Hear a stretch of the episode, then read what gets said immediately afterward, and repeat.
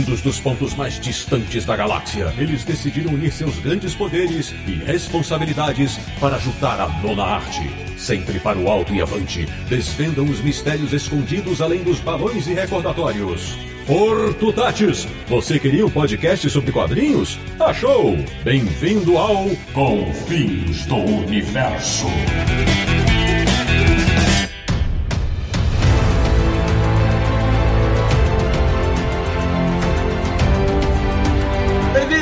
Bem-vindo, está começando mais uma edição de Confins Universo, o podcast mais amigão da vizinhança quando o assunto é história em quadrinhos, que é o podcast do Universo HQ, o site que tem a chave reserva do Bugre Aranha, www.universohq.com. E o programa de hoje vai dissecar o filme Homem-Aranha Sem Volta para Casa. Eu sou o Sidney Guzman, falo de São Paulo e quero dizer, viva o Homem-Aranha Raiz! De Petrópolis, do Rio de Janeiro, ele que sempre soube que grandes poderes trazem grandes responsabilidades. Samir Eu não tenho grandes poderes, mas responsabilidades é o que não me falta. Isso é verdade. Da República de Franca em São Paulo, o cara da nossa equipe que mais se identifica com Ned Leeds. Marcelo Naranjo. E a real é que eu, eu queria conhecer minha, minhas versões do multiverso, sabia? Bem curioso, viu? Samir, eu só estou imaginando. Você imagina mais de um? Ah, deixa eu falar. Sidão, tem uma realidade que conta piadas boas, pô. É verdade, é verdade, pode ser. Inaugurando o Aranha Verso desse episódio, falando da Vila Prudente em São Paulo, voltando ao nosso podcast em grande estilo, um amigo que sempre criou seus próprios lançadores de teia. Lodi, bem-vindo! Obrigado, é uma honra. Só queria dizer que eu sempre tive razão. É isso. Eu tava certo desde o começo criticando esse aranha. Tamo junto, tamo junto. E fechando o timaço desse Confis Universo, também retornando de Belo Horizonte, Minas Gerais, chegando por um portal aberto misticamente, o maior fã do Garfield que eu conheço. E eu não tô falando do gato do Jim Davis. Vitor Cafage. Fala pessoal, beleza? Tô aqui hoje para falar sobre um dos melhores momentos da minha vida. Pois bem, meus amigos, nesse episódio do Confis Universo nós vamos discutir tudo e mais um pouco do terceiro filme solo do Homem-Aranha interpretado pelo Tom Holland. E olha que não vai faltar assunto. O papo começa antes que você responda em que bairro vive o Peter Parker.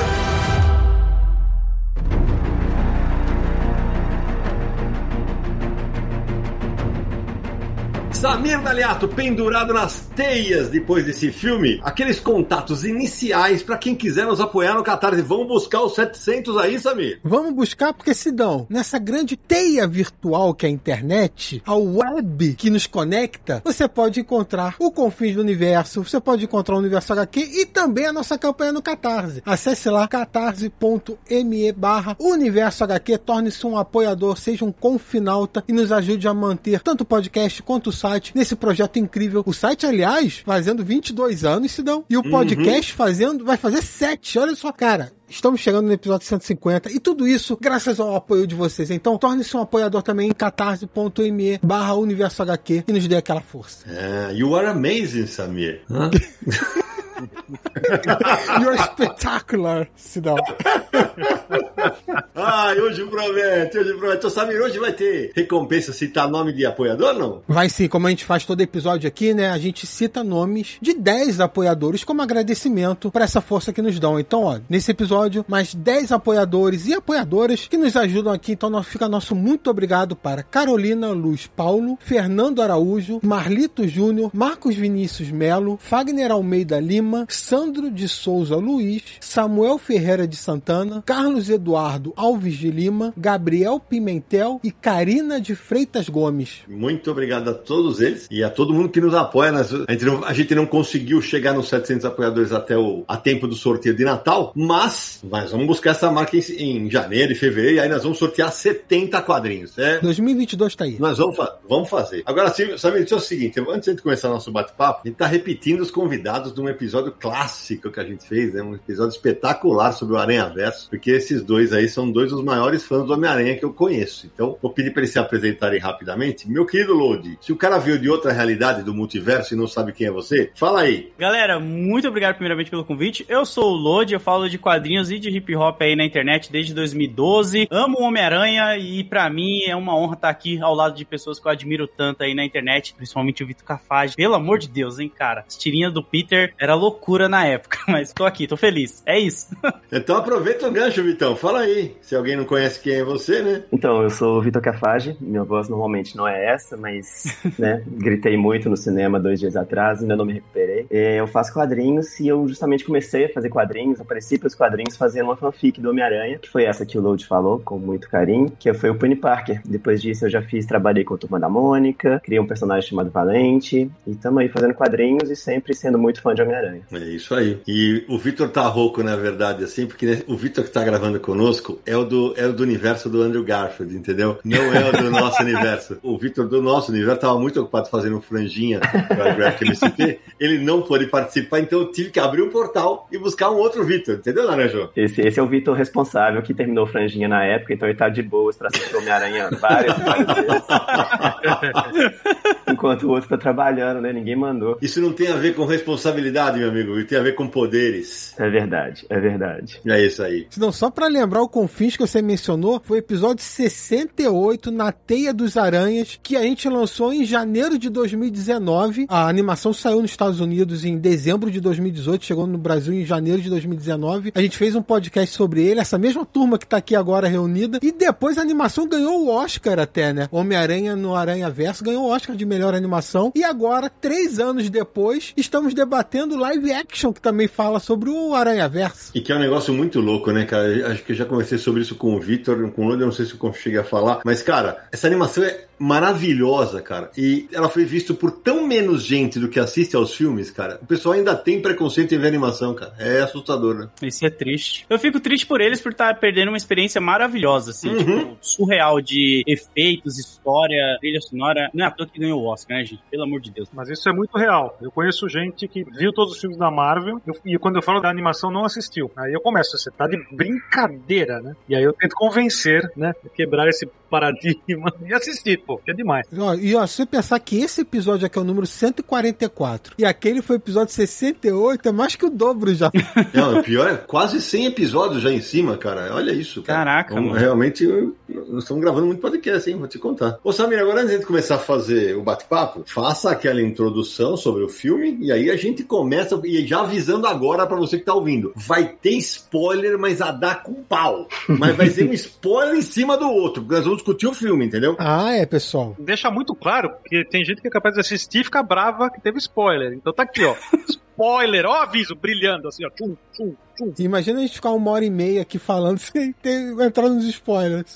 Não tem assunto. Pô, foi bom, né? É, ô, legal. E aquela hora, hein? Legal. E quando Nossa. ele já lançou, cara, nos prédios. Ó, então, reforçando o recado, vai ter spoiler sim, sobre tudo do começo ao fim do programa e do começo ao fim do filme, tá? Então, muitos spoilers. Bom, Homem-Aranha Sem Volta para Casa é o terceiro filme do herói aracnídeo aí, ambientado no universo Marvel cinematográfico, né? Em parceria da Sony com a Marvel Studios. Traz o Tom Holland novamente reprisando o papel do herói. E nesse filme, ele começa a história no ponto que parou o anterior, ou seja, com todo mundo descobrindo a identidade secreta do Homem-Aranha, que é o Peter Parker. Então, isso acaba prejudicando não só a vida dele, como a, a dos familiares, né, da May Parker, dos amigos, da MJ, a namorada dele, que, aliás, a gente vai falar sobre o nome dela também no- daqui a pouco. Enfim, prejudica a vida de todo mundo. E aí ele tem a ideia de pedir ajuda do Doutor Estranho, que é o Mago Supremo da Marvel, para lançar um feitiço e fazer as pessoas esquecerem da identidade secreta do Homem-Aranha, ou seja, esquecerem que o Peter Parker é o Homem-Aranha. E assim a vida de todos voltaria ao lugar, normalmente. Só que o Homem-Aranha faz o favor de atrapalhar o feitiço e aí dá uma baita confusão, cri- cria uma fissura no multiverso. E vários personagens que conhecem a identidade do Peter Parker de outros mundos, né, de outras realidades paralelas, começam a ser atraídas pro mundo do universo Marvel cinematográfico. Então, aparecem outros vilões de outros filmes, né, o Dr. Octopus, o Duende Verde, Homem-Areia, Lagarto, Electro, e, e faz um, um grande, uma grande junção das duas franquias anteriores, das duas cronologias anteriores, com essa nova, juntando heróis e vilões, porque também aparece o Tobey Maguire, o Andrew Garfield, eu falei que ia ter spoiler,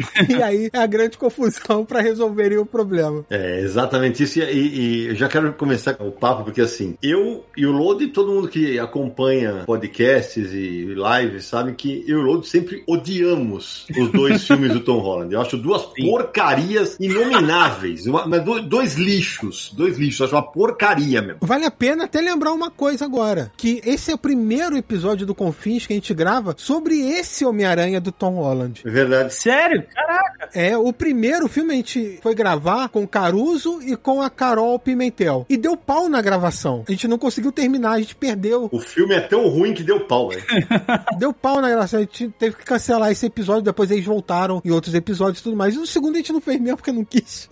né? Não e, não, e aí é o seguinte também, porque assim, na época, eu lembro que, é, especialmente o, o pessoal mais novo, tá, ah, porque isso aí não é o. o- Esse aqui não é o Homem-Aranha que vocês gostavam, esse é o Aranha da nova geração. Exatamente. É assim que ele vai ser. E agora? E agora, se voltou tudo pra trás? Conta pra mim. Onde, onde está o seu Deus agora? Me conta. E é uma parada que eu falei bastante, que mesmo que você tenha um filho e que você goste muito dele, você vai criticar ele quando ele tá fazendo merda. Isso aí. E isso pra mim é os dois primeiros filmes. Eu não gostava, eu falava, cara, não tá legal, vocês não estão entendendo, cara, isso tá estranho, não tá bacana. Uhum. Não, é a geração é diferente, relaxa, É. não sei o quê. É. E agora? Cadê? Mas esse era o ponto, né, Vitor? Porque assim, nos dois filmes anteriores, o que pra mim era bizarro, eu sempre falei isso. Pô, o que falta pro Aranha é a síntese dele. Falta responsabilidade. Você não precisava re- mostrar de novo a cena do tio Ben. Você não precisava fazer de novo, contar de novo, ele, mostrando ele correndo atrás do ladrão e tal. Mas ele não tem responsabilidade. Ele é um, um garoto, sem, e sem contar que essa versão, cara, de longe é o Peter Parker mais burro que a gente viu, né?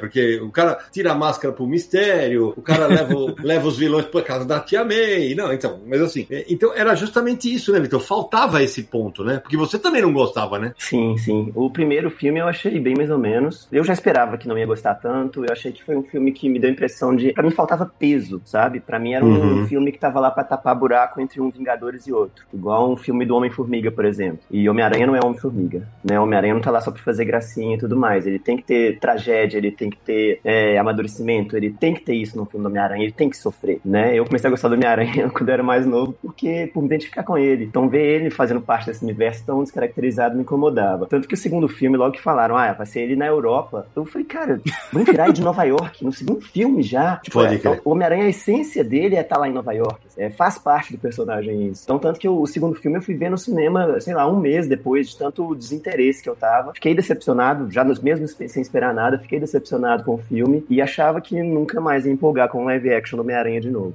Se a gente lembrar dos quadrinhos, Vitor, isso que você acabou de falar é tão verdade. Todo mundo aqui vai lembrar de uma história do Homem-Aranha na qual ele sofreu muito com a favorita, né? Sim. Seja aquela com ele, ele revelando a identidade para uma criança com uma doença terminal, ou se não, ele lutando com o fanático além do limite dele, quase morrendo de tanto apanhar, mas né, indo até o fim para cumprir o- a missão dele, né? Que a gente sabe né, dos poderes, né? A famosa frase. E diria outra, Naranja. A única vez que eu lembro de ver o Peter viajando foi quando ele, na história, começou a vender o livro dele que ele fez com histórias lá, aquele fotos, uma parada assim. Ele fez o livro e aí ele viajava pra divulgar esse livro. E a Mary Jane ainda era modelo, Turnê, né, do lançamento. né? O Aranha é Nova York, gente, sabe? Você não tira é. ele. E uma curiosidade legal disso que, que você acabou de falar, sobre o Load até, na CCXP a gente tava na fila pra pegar o autógrafo do John Romita Jr. E eu e Load, acho que a gente tava com a mesma revista, né, Load? A mesma edição. Aham. que era essa do Fanático, que você acabou de falar. Muita coincidência. Ô, Naranja, e, e você falou de duas clássicas, cara, e aquela famosa, pra mim a melhor história do Homem-Aranha de todos os tempos, aquela que ele vai atrás do isótopo radioativo, cai uma estrutura na- nas costas dele, enche d'água, e que no primeiro filme do Tom Holland eles conseguiram cagar de uma maneira estratosférica essa cena, né? Eles conseguiram fazer uma cagada, né? Que eu falei, como pode, velho? Aí assim, ah, não, porque você é nerd velho, não sei o quê, papapá. Eu falei, é, beleza, só que, e aí eu, eu quero tocar nessa ferida agora. O que eu vi de gente na internet falando assim, ah, é porque vocês não sabiam, estava planejado, desde, era uma origem em três filmes. O seu nariz, meu filho. Não tava. Isso chama correção de rumo. Eles tiveram que corrigir o que estava errado. Eu tenho uma teoria pessoal minha, que eu acredito muito que ela seja real um dia, que o John Watts, o diretor e roteirista, ele ficava no Twitter jogando a palavra Homem-Aranha e vendo, tipo, deixa eu ver tudo que a galera tá reclamando. Tá, eu preciso arrumar isso, isso, e ele anotando pra pôr no próximo filme. Não é possível, cara. Mas isso, pra mim, tá assumido no final do filme. Quando eles agradecem os fãs. Exatamente. É verdade. Ali, e não só de Tom Holland, gente. A gente tá falando de, tipo, desde o Tobey Maguire. O tanto de gente reclamava da- do visual do Duende Verde. Parecia vilão de Power Rangers. Sim. Sabe? O tanto de gente reclamou do Electro, que não tinha nada a ver. E aí eles vão dando jeito e falam assim: olha, tá aqui, ó. Esse é o filme que vocês queriam, a gente tá feliz em servir vocês. E é isso, sabe? Aquela ceninha do café na, na última cena do filme, já que estamos mandando spoiler mesmo. A ceninha do café, e em fato da câmera ainda focar na frase do café, que é um café lá de Nova York, chama Greek Coffee, que eu acho que é onde a MJ trabalha, né? Pra ele ter guardado o copo. É, e falar, estamos felizes em servir vocês. Pra mim é isso. É a equipe do filme falando, pronto, ouvimos vocês, entregamos o filme que vocês queriam, contentem-se com isso, nós estamos satisfeitos com isso. É, porque uma coisa que não dá pra negar é que esse filme é um gigantesco fanservice. Exatamente. Sim, fanservice, né? A palavra já fala fanservice e a frase é We are happy to serve you. Exatamente, tá servindo ao fã. Exato. E na saída da cabine, Samir, eu encontrei o Érico Borgo e ele falou basicamente isso. Ele falou assim: não, tudo que a gente reclamava, eles colocaram. Eles colocaram no Sim. filme. Tá tudo ali, cara. Tem um drama, puta drama, que nós já vamos falar dele já já. Ele vo- abandonou a tecnologia, Costurou o uniforme. e costurou o uniforme, velho. Cara, Finalmente! velho, ó, eu estou arrepiado. Uma das melhores coisas foi ver ele com o uniforme novo. Não deu pra ver ainda direitinho exatamente os detalhes e tal. Mas, pô, já é melhor do que o que ele tava usando, que tinha um besouro no peito, pô. Sem dúvida. Não, cara, eu falei isso pra um amigo meu. Eu nunca queria ter fa- que falar essa frase que eu vou falar agora. Eu espero nunca mais repeti-la. Mas eu nunca fiquei tão feliz de ver alguém fudido na vida como eu vi essa cena final. Puta, pode crer. Do cara num apartamento zoado, tá ligado? Tipo, não tem imóvel. Parecidíssimo com o apartamento do Toby no Homem-Aranha 2. Exatamente. Sa- Sabe qual é o problema que vinha tendo nesse Homem-Aranha? Porque assim, haviam duas versões já do Homem-Aranha anteriores, né? O do Tobey Maguire e do Andrew Garfield. E a cada nova versão, eles tentam fazer alguma coisa diferente pra continuar Sim. revigorando a marca, o interesse e tal. E o que, que a Marvel decidiu fazer? Porque eu tô falando Marvel porque é, o filme sai pela Sony, mas é um acordo da Marvel com a Sony pro Homem-Aranha participar do universo Marvel com os Vingadores, etc e tal. Então, assim, tem muito do Kevin Feige, que é o presidente da Marvel Studios, o input dele e tal. O que que eles fizeram nesse, nesse momento foi ligar muito o Homem-Aranha ao restante do universo, principalmente ao Homem de Ferro, que era o carro-chefe desse universo. Eles queriam transformar o Homem-Aranha quase que um Tony Stark Jr. Que pra mim sempre foi uma imensa porcaria. Exatamente. Então, e a primeira aparição dele foi no, no filme do Capitão América Guerra Civil. Quando aparece ali que o, o Tony Stark vai atrás dele, ele já, já é um Homem-Aranha, né? E tudo bem, não tem aquele uniforme ainda final e tal, mas já é ele, já, já aconteceu a morte do Tio Ben, enfim. O grande poderes com grande responsabilidade já devia ter acontecido, né? Vai acontecer só nesse filme, mas já era pra ter acontecido e tal. Então eles tentam ligar muito com o Tony Stark, com a Marvel, então ele vira aquele cientista mais novo que também é, mexe com tecnologia e no segundo filme ele reconstrói com tecnologia uniforme depois da morte do Tony Stark e tal. E, e ficou uma coisa meio vazia, assim, não, não tinha personalidade própria. Ele era uma versão jovem do Tony Stark com uma roupa de aranha, quase, entendeu? Então quando chega nesse filme, eles, eles falam: não, a gente vai ter que parar aqui, porque a coisa não tá andando como a gente pensou que ia. Então a gente tem que dar um jeito aqui. E o jeito foi voltar pra origem dele, né? E mostrar quem era mesmo o Peter Parker. Eu acho que, como a gente ficava, quando saiu o Guerra Civil, a gente ficava muito naquela coisa, tipo, não, tem que ter o Aranha, tem que ter o Aranha, pô, vocês Claro. vão trazer o Aranha. Então eles deram isso pra gente lá sem pensar em como depois trabalhar esse personagem no futuro. E aí depois eles tiveram que ficar, puta, e agora? Como que a gente vai fazer com esse moleque, tá ligado? Como que a gente vai corrigir esse Aranha aqui? Mas aliás, Rô, dessa cena do, do Guerra Civil, quando vazou, quando soltaram na internet, o Aranha é tão icônico que travou a internet Sim. aquele dia. Foi uma Sim. coisa maluca, né? Maluca. Como um personagem forte, né? Isso que eu ia falar, Nara. Eu e o Load, eu e o Load vimos na, na sessão de imprensa na, um dia antes do, do lançamento. É, dia 14. Exato. E eu e o Load já fomos ver uma vez no cinema. Vocês três viram em sessões normais. Ó, eu e o Load, tem alguns momentos do filme que, cara, parecia que a gente tava em, em sessão normal, porque tinha jornalista e influenciador ali que parecia que tava num campo de futebol quando saiu o gol do seu time. Nada de. Como é que a galera fala pra você ser. Não é neutro, é. É isento. Isento, né? É imparcial. Ninguém tava imparcial ali, não. Já tá valendo spoiler? Desde o começo, né, Nara? Você não tá ouvindo o programa, não?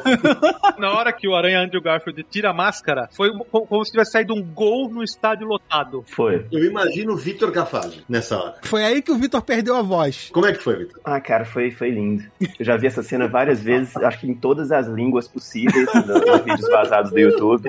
É, eu sempre arrepio nela, mas a cena que eu não me contive, tipo, foi tipo o gol do Gabigol aos 46 da Libertadores, foi a cena que ele pega a MJ. É. Nossa, essa daí eu chorei. Ali foi. Ah, ele foi a redenção, A né? gente tava na última fileira, né? Eu tava com a minha esposa, minha irmã, que foi com a gente, um grupo de amigos e tal. E a gente tava na última fileira. Ali eu já tinha batido palma, já tinha gritado, já tava com a mão vermelha, já tava sem voz, mas na hora que, que começou a cair MJ, a mãozinha dele vai chegando, a gente já tinha comentado na já tinha visto comentários na internet, tipo, nossa, seria tão legal se o Andrew salvasse ela. E, mas eu pensava, ah, não vai ser tão perfeito assim, só de ter o Andrew eu já tô feliz. Mas na hora que a mãozinha dele foi chegando e tal, eu falei, ah, vai ser, ele vai pegar, não tem jeito. Quando o doente bateu no, no, no Tom Holland e tirou ele do caminho, a MJ continuou caindo, eu já levantei da cadeira. Não tinha ninguém atrás de mim, eu não tava tampando ninguém, não tinha problema. Aí na hora que focou o Andrew gritando, não, essa hora eu já gritei, vai,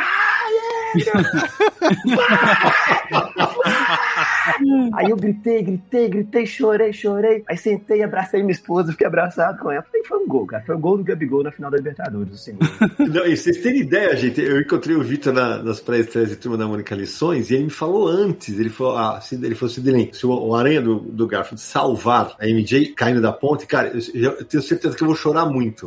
Foi. Aí quando eu tô na cabine eu vejo, eu falei, puto, o Vitor vai se esgoelar de chorar. E eu já recebi notícias de, de amigos aqui de imprensa e tal que conversaram com você Uhum. e confirmaram isso que você falou depois do filme. Você falou assim: Eu quero saber porque o Vitor vai chorar nesse filme, eu tenho certeza. Exatamente, exatamente. Mas uma coisa que eu vou dar o braço a torcer que o Andrew Garfield, eu não gosto dos filmes do Andrew Garfield, eu gosto da- do uniforme só. Também não. Mas nesse filme eu acho que ele foi o que mais se entregou na atuação junto com o Tom Holland, obviamente, porque parecia, mano, que ele tava tendo outra oportunidade de tipo, mano, você vai ganhar uma trilogia se você fazer essa parada aqui. Porque, mano, ele chorou muito, ele realmente entregou uma parada que eu ficava, cara, olha como esse cara é bom, ele é carismático, ele é bom. E cara, ele merecia demais isso, viu? Não deu vontade de ver um terceiro filme com ele? Deu, deu? Deu, deu vontade. Não, olha, Nara, eu vou te falar, eu sempre achei os dois filmes dele bem fraquinhos, né? mas depois do Tom Holland eu já comecei a achar melhor, né? Porque depois dos dois do Tom Holland eu falei, bom, beleza, é, continua pra mim o Tobey Maguire lá em cima, agora o negócio muda de, de patamar a partir daqui, mas assim, mas eu concordo com o Lodi. A interpretação do Garfield nesse filme, cara, tá espetacular. Eu vou até usar uma frase do César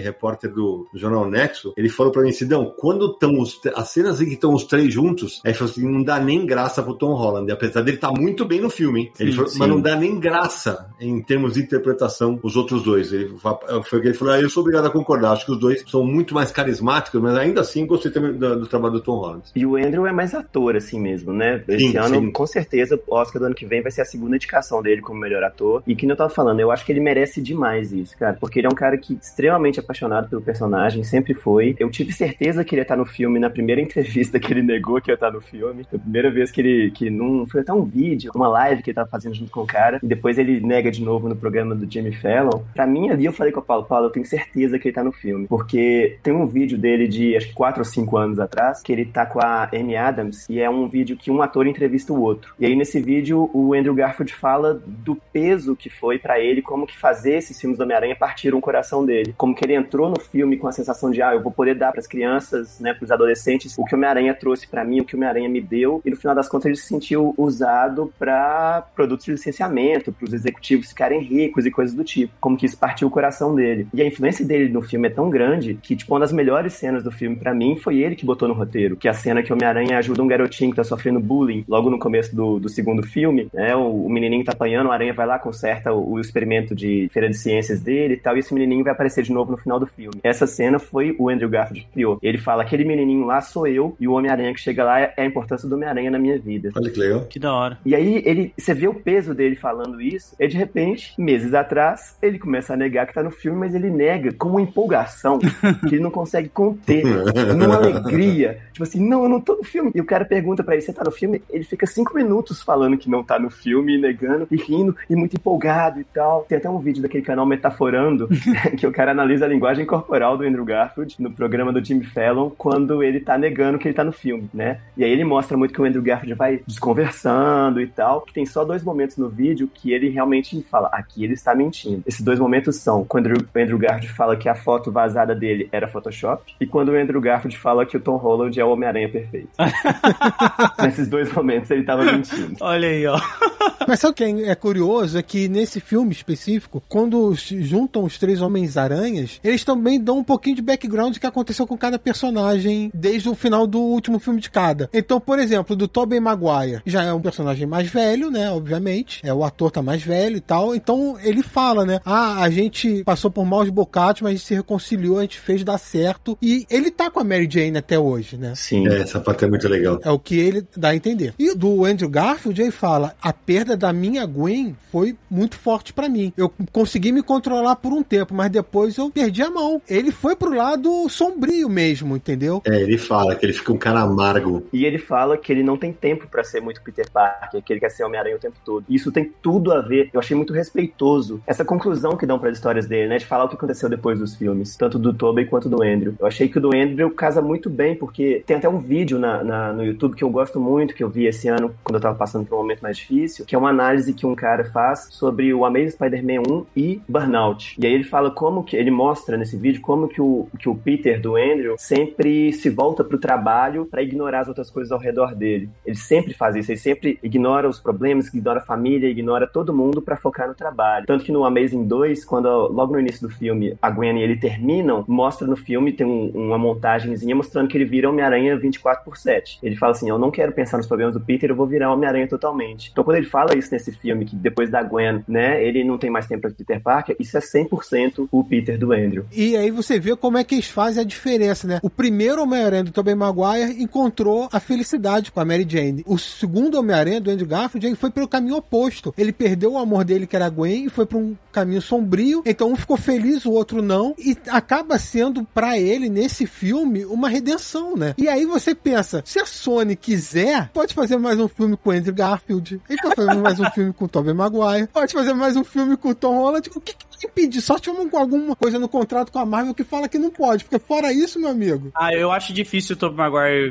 voltar, porque as cenas dele já, tipo, não, não destaca ele sempre de uniforme, sabe? Ele nem deve ter malhado pra fazer esse filme, ele deve ter falado, cara, vou aceitar fazer isso aí. Tem a piada das costas, né? Sim, a piadinha das costas. Tem aquela piada das costas, porque no- na- durante as gravações do segundo filme dele, lá que tem até o Dr. Octopus e tal, ele se machucou nas costas. Foi antes do filme, né? Foi antes, na verdade. Tanto que rolou os boatos na época que ele ia ser substituído pelo Jake Gyllenhaal, e aí ele acabou entrando. E no filme entra a piada também, né? Aquela hora que ele cai. Tem a piada no filme, que ele cai do prédio e fala: Estou de volta, estou de volta, que I'm back, I'm back. Aí ele cai e fala: My back, my back, minhas costas, minhas costas. E eles fazem essa piada de novo agora. Ele um pouquinho mais velho, ainda tem dor nas costas e tal. É, e é uma, é uma quebra de quarta parede muito legal, né? Porque mistura a realidade, é muito legal. E, ali- aliás, como é muito legal na hora que eles estão na, na casa do, do Ned, a vozinha lá do, do Ned, tipo, dá uma paqueradinha ali, né? Que ele é um areia velho, né, velho? Ele é um areia velhinho, né, velho? Eu achei isso sensacional. Nossa, eu, eu gostei muito dessa cena dele chegando, porque parece. Eu, o sentimento que eu tive quando eu vi o Andrew e o Tobey chegando assim é tipo, sabe quando você tem um tio que você gosta muito, só que você não vê mais ele? Ele se mudou, foi pra outra cidade. E aí você fica com uma esperança de um dia ver esse tio de novo. Aí quando vem, você tipo, fica muito feliz, assim, tipo, caraca, meu tio, que eu não vejo há anos. Foi É.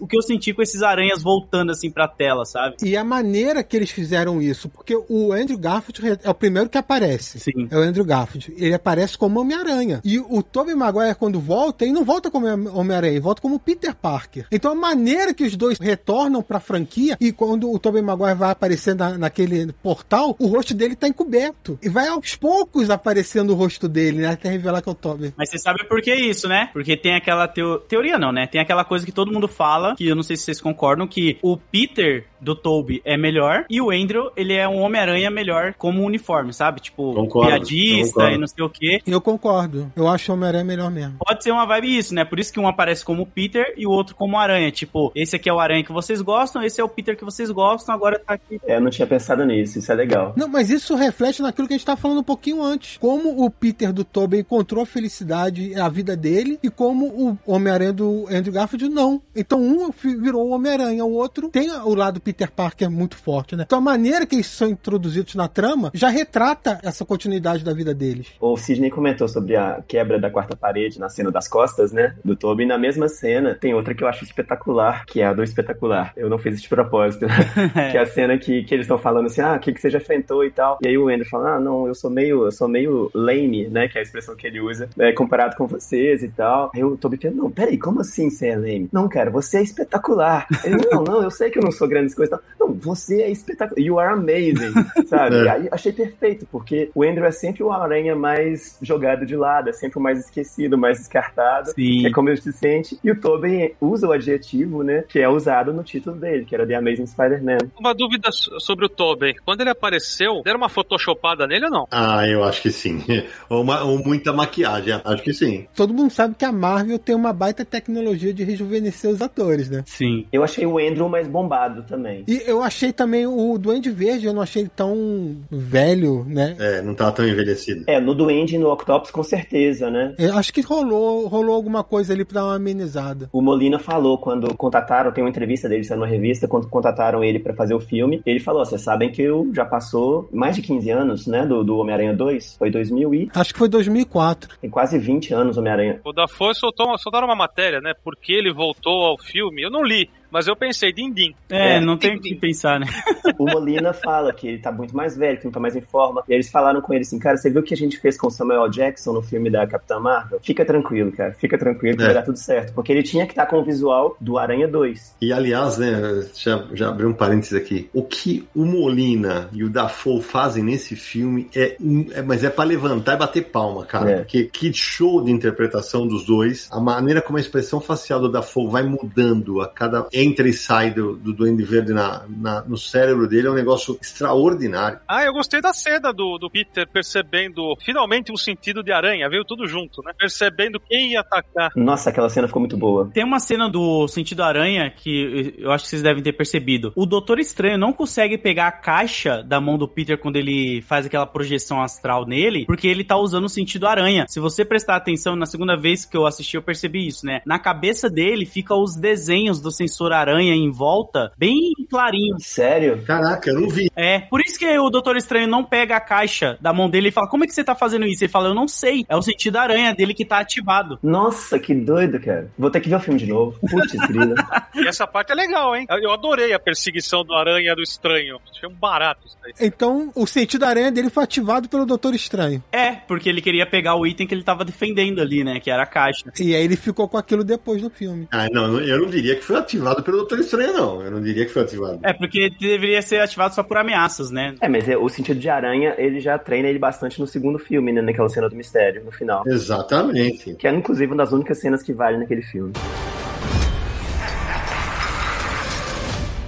Bom, como vocês estão ouvindo, né, hoje o papo não tem praticamente roteiro, né? A gente tá indo e voltando no, no tempo, já estamos falando de Multiverso, é multiverso. multiverso. Já, te- é, já que a gente citou do, o Doutor Estranho, e a gente só tá elogiando, elogiando, né? vamos falar, vamos- também a gente vai falar de coisas que, pra mim, por exemplo, incomodam. E aí eu já quero, já quero já jogar uma pimenta nesse papo aqui. Porque desde que apareceu o trailer em que o Doutor Estranho fazia aquela grande cagada, todo mundo, ah, o, o- o Mago Supremo, que a gente já sabe que no filme que ele não é mais o Mago Supremo, né? Sim. Ah, porque não sei o quê. Vocês viram que a cena que tem no trailer não está no filme, né? Sim. A conversa dele com o Wong. É verdade. Ou seja, será que a Sony e a Marvel, já ouvindo os fãs de novo, resolveram mudar? Provável, hein? Eu acho que sim, porque, cara, era muito bizarro. Fala, o que você ia falar da, da cagada dele lá? É, ele age como um amador, né? Ah, tira essa, tira essa. Quer dizer, ele, ele aceita mudar o feitiço durante o feitiço, correndo o risco de acontecer o que aconteceu. É difícil, né?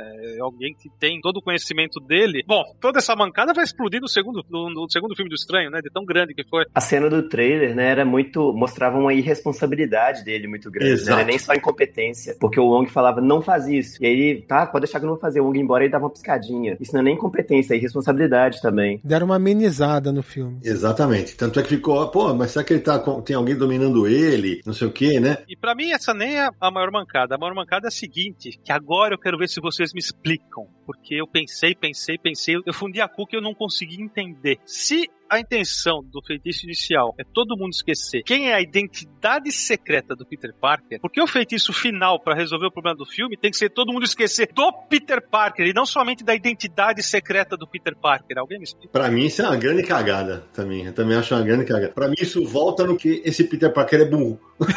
ele é burro. Porra, velho. Porque... Não, e, e sabe o que eu vou concordar com o CG? Que eu fico de cara, que parece que são coisas que a gente vê que aconteceu no primeiro e no segundo filme. O Doutor Estranho falou pra ele, cara, cara, você quer fazer isso? Beleza, a gente vai fazer. Aí ele fala, não, não faz, eu não quero que as pessoas me esqueçam. Ele vai, deixa a tia dele morrer e fala, puta, faz aquela magia lá mesmo, cara, acho que agora é a hora certa. Então, tipo, pô, sua tia tinha que morrer pra você acreditar que essa era a magia certa? Qual que é o, sabe, a, a régua que você tava levando pra isso, seu egoísta? Foi o erro dele que remete ao erro do tio Ben. Só É. que nessa realidade foi esse o erro dele. Exatamente. Ele teve, teve um aprendizado a partir daí, né? Exatamente. A, a ideia foi exatamente essa, Lud. De, né? Aprendeu agora. A, a duras penas ele aprendeu agora. E o que eu acho que o final, Nana, pode ser exatamente isso. Daí falou assim, cara, é, da outra vez eu, eu quis deixar que alguns me conhecessem e tal, eu vou limar de uma vez. Só que, cara, eles. É, é, vocês pararam pra pensar que ele sabe de tudo que aconteceu no mundo, do- do- ele sabe, ele sabe de- dos segredos dos Vingadores, ele sabe quem, é- quem morreu, né? E, e ninguém sabe quem é ele. Não, tem uma pessoa que eu acho que sabe. Duas, duas, duas. Quem? Porque é quem tava na Terra. Teoricamente, Guardiões da Galáxia, Capitã Marvel e Nick Fury não estão na Terra. É verdade. Eles estão Hum. no espaço. Pode ser que esses que não estavam ali no planeta Terra saibam da identidade dele, né? Não- seria uma,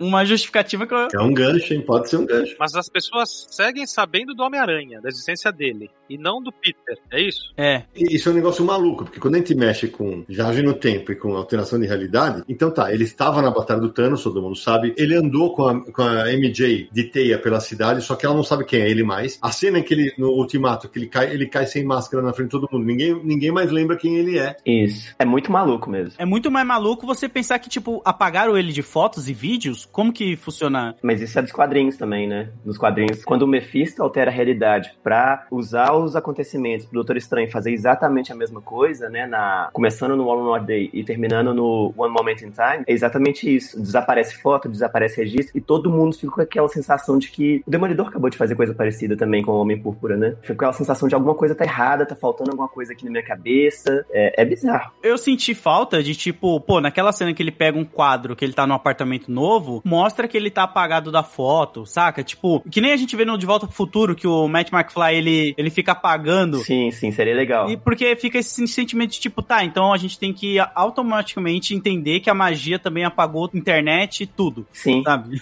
A gente sabe que nos quadrinhos tem essa explicação, mas no filme não é falado nada disso mesmo. Isso é completamente maluco, porque, por exemplo, o Rap, ele namorou com a tia dele, ele ia na casa dela, É. ele via o moleque lá, aí chega e fala, então, você conhece ela de onde? Uai, sabe, eu vi alguém falar, "Ah, mas eu, eu, eu passo pano pra isso e tal. É que, cara, isso vai, isso vai gerar complicações, e, e eu tenho uma outra teoria, né, que eu quero jogar pra vocês aqui. Beleza, quando o Doutor Estranho faz essa magia, essa magia vale só pra nossa realidade? Porque se valer pras outras, ele apagou a do Tobey Maguire, ele apagou do Andrew Garfield, ele apagou que as mulheres que, que amam eles conhecem ele. É, mas eu acho que isso funciona só pra nossa mesmo. Então, isso é especulação pura. Seria como se o Peter nunca tivesse nascido, é isso, não é? É, É, exatamente. é, a- pessoa Peter Parker não existe. É possível que, sei lá, que no próximo filme ele se chame Ben Riley, não sei. Deus é pai. Não, com certeza eles, eles fizeram esse final porque eles já têm planejado mais ou menos o que querem pro próximo filme. Isso vai ser abordado, não tem como fugir disso. Então, assim, eles já tomaram essa decisão agora porque querem levar o personagem pra algum momento do próximo filme que eles vão desenvolver.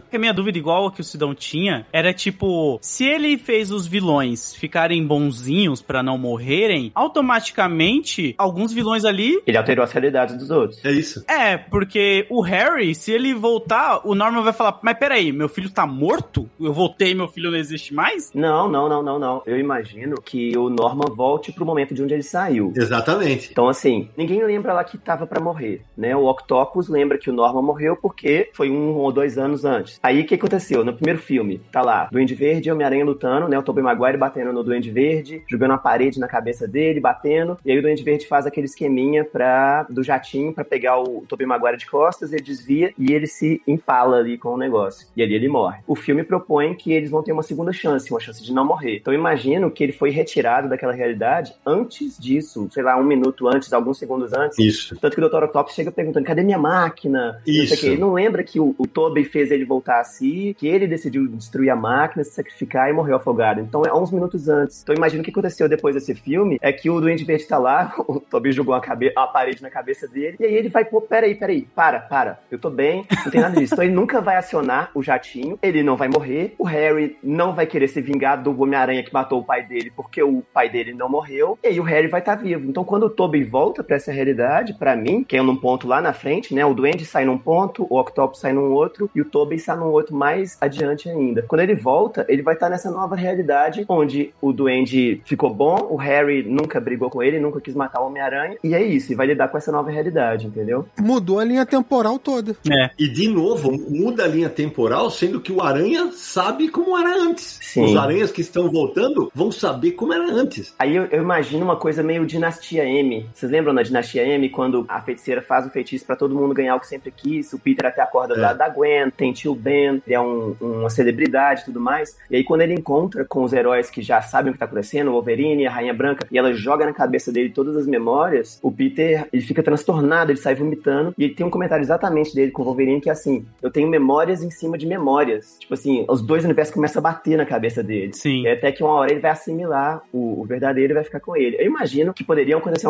tudo suposições, né? Que a gente tá fazendo em teorias. Claro. E é um barato que a gente tá aqui pra isso. Mas eu imagino que rolasse uma coisa assim, ele acordasse, viesse aquelas memórias bizarras, de repente o Harry aparece na frente dele, e sabe? Tipo o Wolverine chegando no final do Dias de Futuro Esquecido também, que tá Jean viva, tá o Ciclope vivo e tal. Eu imagino uma coisa assim. E a gente falou das curas, né? A mais difícil de engolir é justamente a Duende Verde, né? Você vai curar a esquizofrenia com uma injeção no pescoço? né? É, então, mas a ideia de que é um antídoto do gás que transformou ele no Duende Verde no primeiro filme. É verdade, é verdade. Ele fica louco por causa do gás do Duende Verde, né? Mas, gente, é o que eu falei agora há pouco. O filme é um festival de Deus Ex Machina. Primeiro é o seguinte, vamos pensar. Os vilões saem exatamente no momento em que eles estão prestes- antes de morrer. Pronto. Os Homens-Aranha vêm de outro tempo, porque tanto o Tobey Maguire quanto o Andrew Garfield estão na frente. Caraca, é verdade. Teoricamente, eles sabem que os vilões morreu. Mas quem disse que eles não estão prestes a morrer? Tipo, o, o Andrew chega lá vestido de Homem-Aranha. Ele não tava tomando um sorvetinho na praça. O Tobey chega com o uniforme por baixo. Mas aí tem um ponto, Vitor. Tanto o Andrew quanto o Tobey Maguire, quando vêm, eles não estão na realidade deles. Eles já estão na nossa. Quando abre o portal, eles já estão na nossa realidade. Sim, desde o dia anterior. Mas eles chegaram com esses uniformes. Mas eles chegaram igual os vilões chegaram, quando deu ruim no feitiço do Doutor Exato, no mesmo momento. Sim, eles chegaram ao mesmo tempo, só que eles são de tempo diferente. Sim, mas o Vitor levanta uma boa, um bom ponto. Mas o Dr. Octopus é de um tempo e o Doente Verde é de outro também. Cada um saiu no momento em que, que morreu.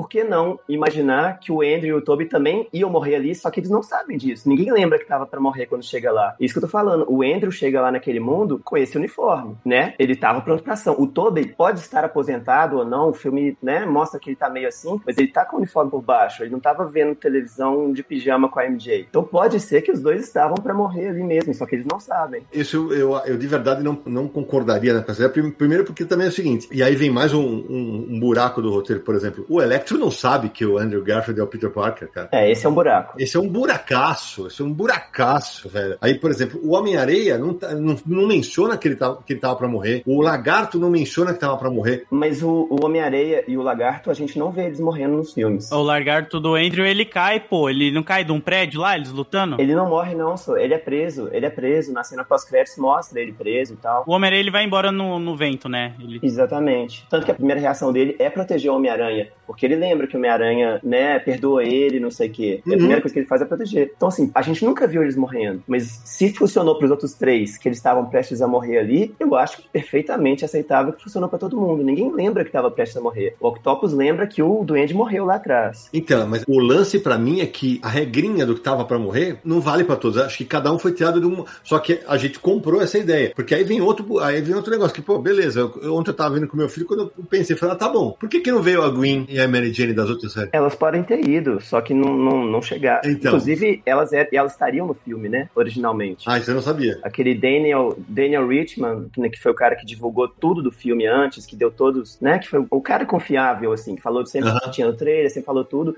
Ele falou. As duas estavam no roteiro e por conta de pandemia e coisa e tal, e aí a Emma Stone tá grávida, foi retirado, mas inicialmente elas estariam no filme sim. Então assim, dá pra imaginar que elas foram, que aquele duende verde tosco do Amazing 2 foi, tudo mais, só que eles ficaram perdidos em algum outro lugar, não se juntaram hora nenhuma. Não necessariamente, porque veja, quando dá ruim no feitiço, o Doutor Estranho faz um negócio lá pra segurar. Então não é assim, tinha mais personagens pra entrarem no universo que ele bloqueou. Alguns vazaram. É, isso é verdade. Então, assim, alguns conheciam a identidade habilidades do Peter não foram mesmo, entendeu? E qual a lógica dos vilões acharem tão rápido e os, os dois Peter, que são Peter, não achar tão rápido? Você lê super-herói há 50 anos e você tá procurando lógica. É, Você tá de brincadeira, né? É óbvio que não tem lógica. A gente só se diverte e é isso. A gente for ficar buscando lógica, Aí é a conveniência do roteiro, né, seu Naranja? é isso. Mas fala, fala a verdade, né? Aquele lado nerd, ele dá uma arrepiada, né? Quando você vê a bengala do Murdoch e o Murdoch aparecendo, dá dá uma arrepiada, não dá? É legal pra caramba. Sensacional. Foi o primeiro gol na minha sessão, foi esse. Não que apareceu a bengalinha, já foi o primeiro gol. Nossa senhora. Três minutinhos só no filme, mas valeu, né? Na sessão de imprensa também foi, né, Lodi? Foi, foi, a galera vibrou. E é uma teoria que eu já tinha falado que seria legal ver. Teve muita coisinha assim que eu fiquei feliz de ter acertado, cara. É aquilo, né, cara? A gente olha o trailer, eu falei, pô, mano, ia ser muito maneiro se o advogado dele aqui fosse o Demolidor. E aí passa um, sei lá, umas semanas, o Kevin Feige fala: Ah, se alguém fosse fazer o Demolidor no MCU, seria o Charlie Cox. Aí você fala, pô, pelo amor de Deus, né? Vai ser ele. Esse foi outro que mentiu bem pra caramba, né? Mas só que não teve jeito, que rolou um negócio quando tava rolando as refilmagens do Homem-Aranha, ele cancelou a participação dele no evento. Vocês lembram disso? Não. Não? Ele ia participar de um evento, virtualmente, não sei, e aí ele cancelou na última hora, e todo mundo falou, ah, tá rolando refilmagem do Homem-Aranha agora. Por que será que ele cancelou a participação nesse evento? Olha aí, ó. Caraca. mano. E vocês já viram o episódio do Gavião Arqueiro dessa semana? Não, não, não, Não. vi ainda. Aliás, foi bom você tocar nesse ponto, Vitor. Tem um rei que aparece. É, já vazou, né? Porque todo mundo eu vi, eu vi que apareceu no Twitter e o caramba. É, então assim, eles estão assumindo que a série do Demolidor da Netflix realmente tá dentro do MCU. Eu acho isso muito legal, que eu amo aquela série. Não, agora está, não tem nem como negar, né? O Demolidor aparece no filme. Os dois, né? Os dois, no mesmo dia, né, inclusive. É, mas na Netflix já fazia parte do universo Marvel. Porque ele fala sobre a Batalha de Nova York e tudo aquilo no filme dos Vingadores. Já não tinha dúvida nenhuma que era a mesma realidade. Mas é que eles não deixavam tão explícito, né? Tipo, de mostrar e tal. É, não teve um encontro dos personagens, né? Mas. É, eu duvido, por exemplo, que o Punho de Ferro vai aparecer. Espero que não, inclusive. Não, esse aí não, pelo amor de Mas, Deus.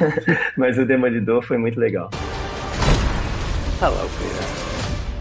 Tem um negócio que eu falo há alguns anos e que nesse filme, cara, agora a Marvel tocou o foda-se. Que é o seguinte: a Marvel, pra mim, está num caminho mais perigoso, porque ela está levando pro cinema o que ela fez nos quadrinhos nos últimos anos e que a gente sabe que uma hora ferrou, chamado cronologia. Porque, por exemplo, eu não vi o Arif. Aí o meu filho me fala. Aquele Doutor Estranho tá no Orif. Beleza, eu entenderia que é um, homem- um Doutor Estranho do mal, mas, gente, eu, vocês, todo mundo que assiste as séries, nós somos minoria do grande público que vai ao cinema. Nós somos minoria. Sim, Ah, quando aparece o Ed Brock, cara, eu não vi aquelas duas porcarias do, do, do Venom, velho. fez bem. É que eu sei quem é o personagem. Mas assim, a Marvel, ela simplesmente tocou, foda-se, ou você me acompanha, ou você vai. Daqui a pouco você vai perder coisa. Pô, na cena extra do Doutor Estranho, ele cita WandaVision. Sim. Quer dizer, quem não acompanhou, Já era. tchau. Vacilou já. Duas coisas aí se dão nesse negócio da, da cena extra do Doutor Estranho, que não é bem uma cena extra, né? É um teaser, é um mini trailer. É uma coisa diferente do que a Marvel fazia até então. Eles sempre faziam uma cena extra, realmente. Isso não é cena extra, é um mini trailer. Exatamente. Eu acho que foi a primeira vez que teve trailer. É, e va- vale lembrar que quem fez esse trailer aí, que vai dirigir o Doutor Estranho na Loucura do Multiverso, acho que é o nome, é o Sam Raimi, né? Isso. Do primeiro Homem-Aranha. Então, pô, o trailer já tá. Eu fiquei ansioso, cara. O trailer tá animal, velho. Aparece o Shumagura, cara. Eu espero que seja ele. Porque se não for, eu vou falar: caraca, vocês trocaram o nome do Shumagura?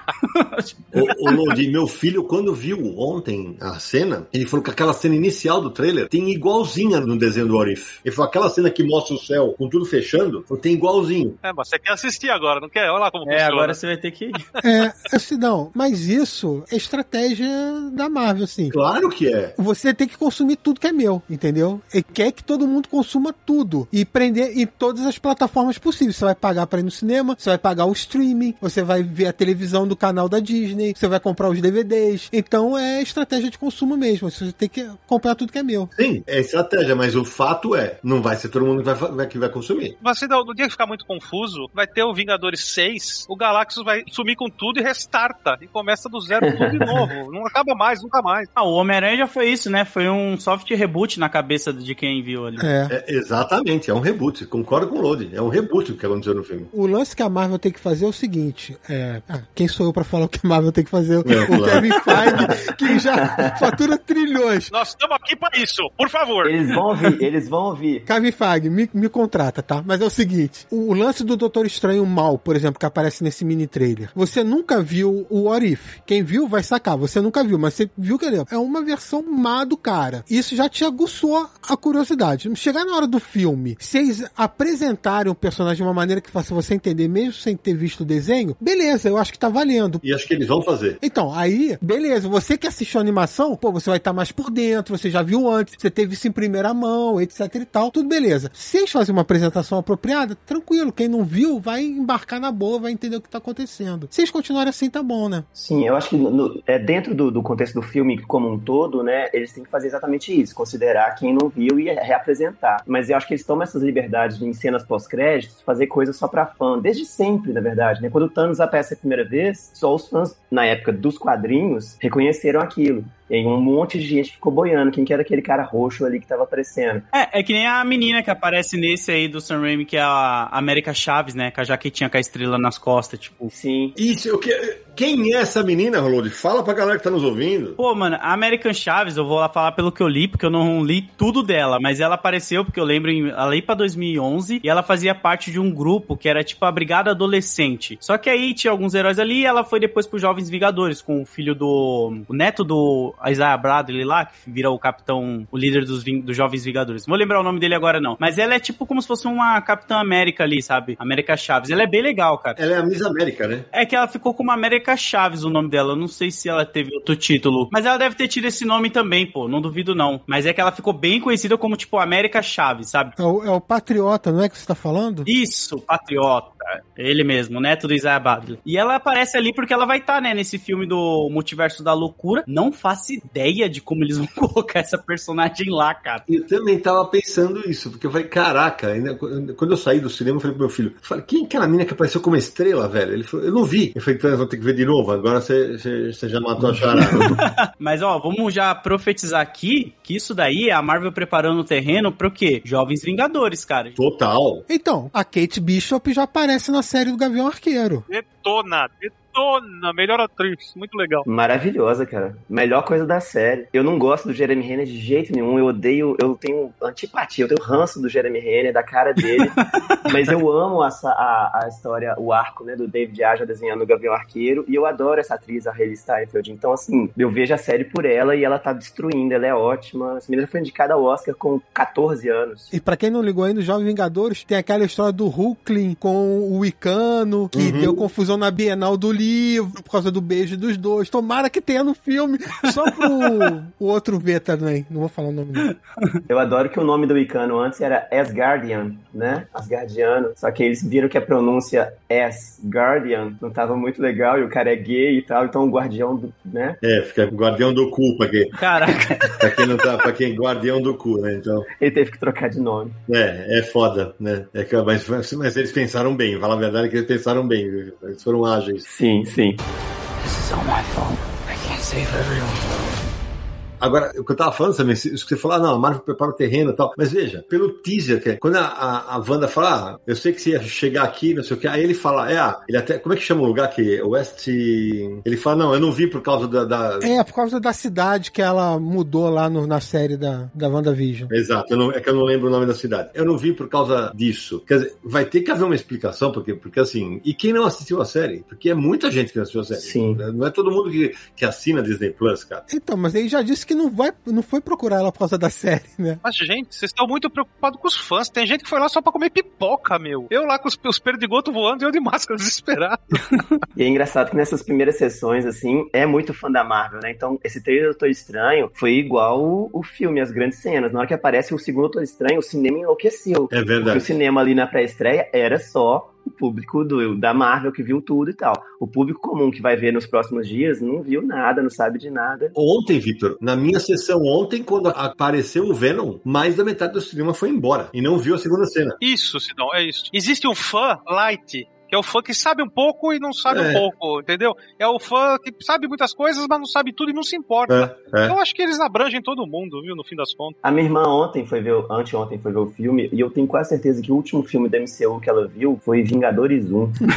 Olha aí. Então eu dei pra ela só uma introduzida do que aconteceu no último Homem-Aranha, que eu sabia que era pertinente pra esse. Falei, ó, no final o mistério revelou a identidade dele e tal, e é isso. E ela curtiu tudo, ela boiou no Venom, boiou em algumas coisas, mas no geral ela entendeu as coisas e apaixonou pelo filme também. É, então, a experiência funciona. Podemos falar rapidamente do Venom pra tirar isso do caminho? Podemos.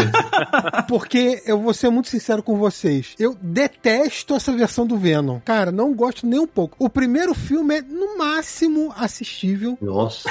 O segundo filme, é, eu não vi ainda, porque eu vi. Eu tô esperando chegar nos streams, tá? Não fui no cinema. E tô esperando chegar nos streams, porque eu até vi uma crítica falando que é uma história de amor. E eu falei, puta que pariu. É a história de amor entre o Venom e o Ed, né? E, e exatamente, exatamente isso. E eu vi os trailers e tal, e essa pegada de humor entre o Venom e o Ed, cara, não cola pra mim. Eu acho ruim. Eu acho que não tem nada a ver com o personagem. Não, eu não curti. Se você gosta, você tá me ouvindo, você gosta, que bom pra você. Divirta-se no filme. Eu não gosto. E aí, primeiro, que isso não precisa nem falar, porque, assim, o Venom não tem nenhuma ligação com o Homem-Aranha na, na origem dele no filme e tal. E isso, pra mim, é a essência do personagem, tinha que ter. Mas, assim, ele vai parar na realidade também. Mas na realidade do filme do Homem-Aranha, só deveria ir pra lá quem conhece a identidade secreta dele. Mas o Venom e o Ed Brock não sabem a identidade. Por que que foi parar lá? Mas aí o Load ajuda nós aí, porque o Load viu o segundo filme. Conta aí, Load. Na cena pós-crédito, a gente vê que ele fala pro Ed Brock, tipo, ah, vou te dar um pouco do conhecimento, porque a gente tá há milhões de anos aí no espaço, não sei o que, a gente tem muito conhecimento sobre a raça humana. E aí ele, na hora que ele vai fazer isso, ele é transportado pro universo do Tom Holland, né? Da Sony ali, do Aranha. E aí você fica naquela, foi a simbionte que levou ele pra lá, foi o acontecimento depois que a gente viu o Homem-Aranha que fez isso com ele. Mas enquanto eu tava explicando essa cena, o pensamento que eu tive é: e se essa simbionte do universo do Venom que a gente não gosta e detesta, ela também é uma parte da simbionte do Homem-Aranha 3 da trilogia do Sam Raimi? Do Tobey Maguire. Eu pensei nisso também. Que eles têm, tipo, uma mente... Uma mente... Como é que fala, gente? Compartilhada. É. Ele fala isso, né, na, na cena pós-crédito. Então teria que ser compartilhado.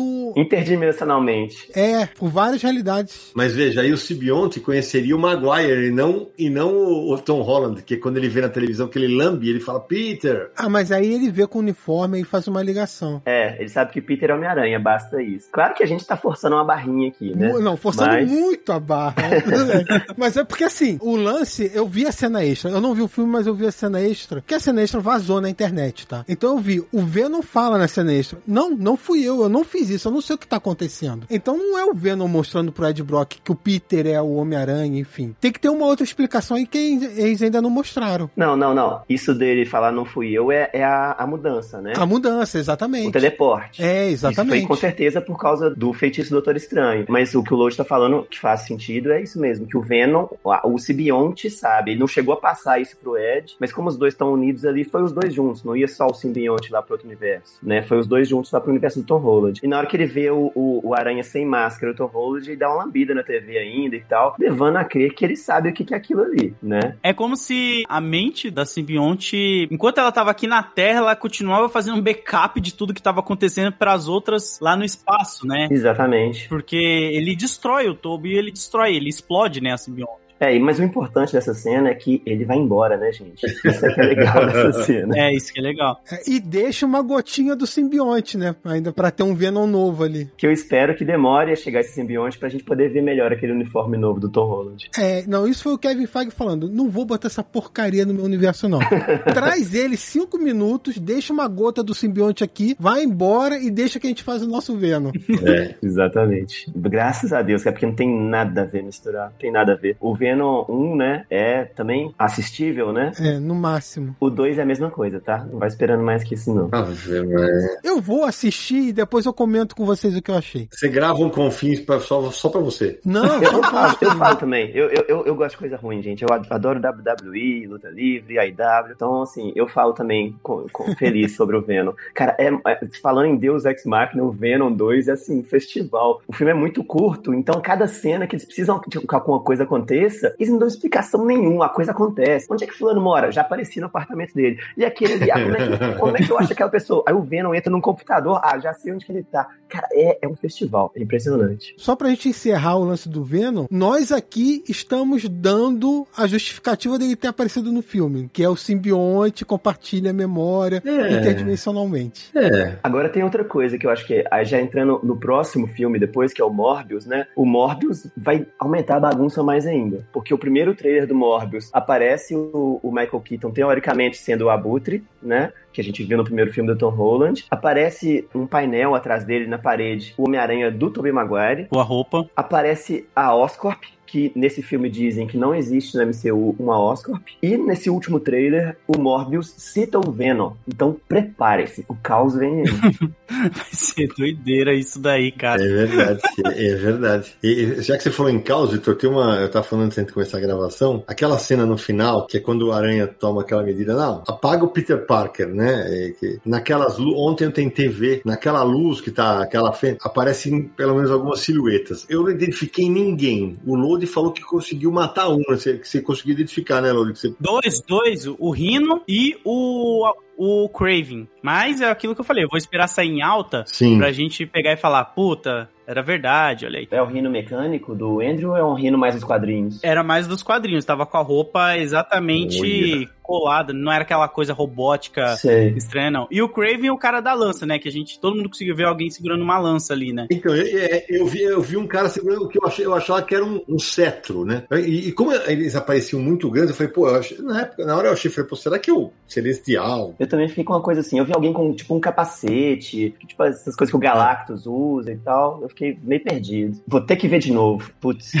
A minha primeira reação quando apareceu esse personagem aí com cetro, um capacete, foi: será que é o Kang? Porque o Kang faria algum sentido por ver o multiverso, né? Então, é, faria algum sentido ser ele. Mas fora ele, eu não consegui identificar. O Load falou que viu o Craven, né? O caçador. Isso, e o Rino. Sabe por que eu tô com essa mais nessa linha? Porque na minha cabeça, foi a- eu fui naquela linha do. Desde a explicação que eles dão, todo mundo que conhece o Peter veio pra cá, me lembrou muito o arco dos Straczynski, né? Que é aquele negócio que eles criaram do Totem com Morlon, e todos os vilões do Aranha estão linkados nesse Totem. Sim, sim. então eu falei, pô, talvez essa coisa que ele fala, todos estão vindo pra cá, sejam todos os vilões de outras dimensões que eles conheceram em algum momento e descobriram a identidade dele. O Crave é o único que faz sentido, porque eu não lembro do Rino descobrir a identidade do Peter em algum momento. Agora minha memória não, não me lembra disso. Tipo, O Rino não. O Rino, inclusive, é meu vilão favorito da Homem-Aranha. Ele, o Abutre.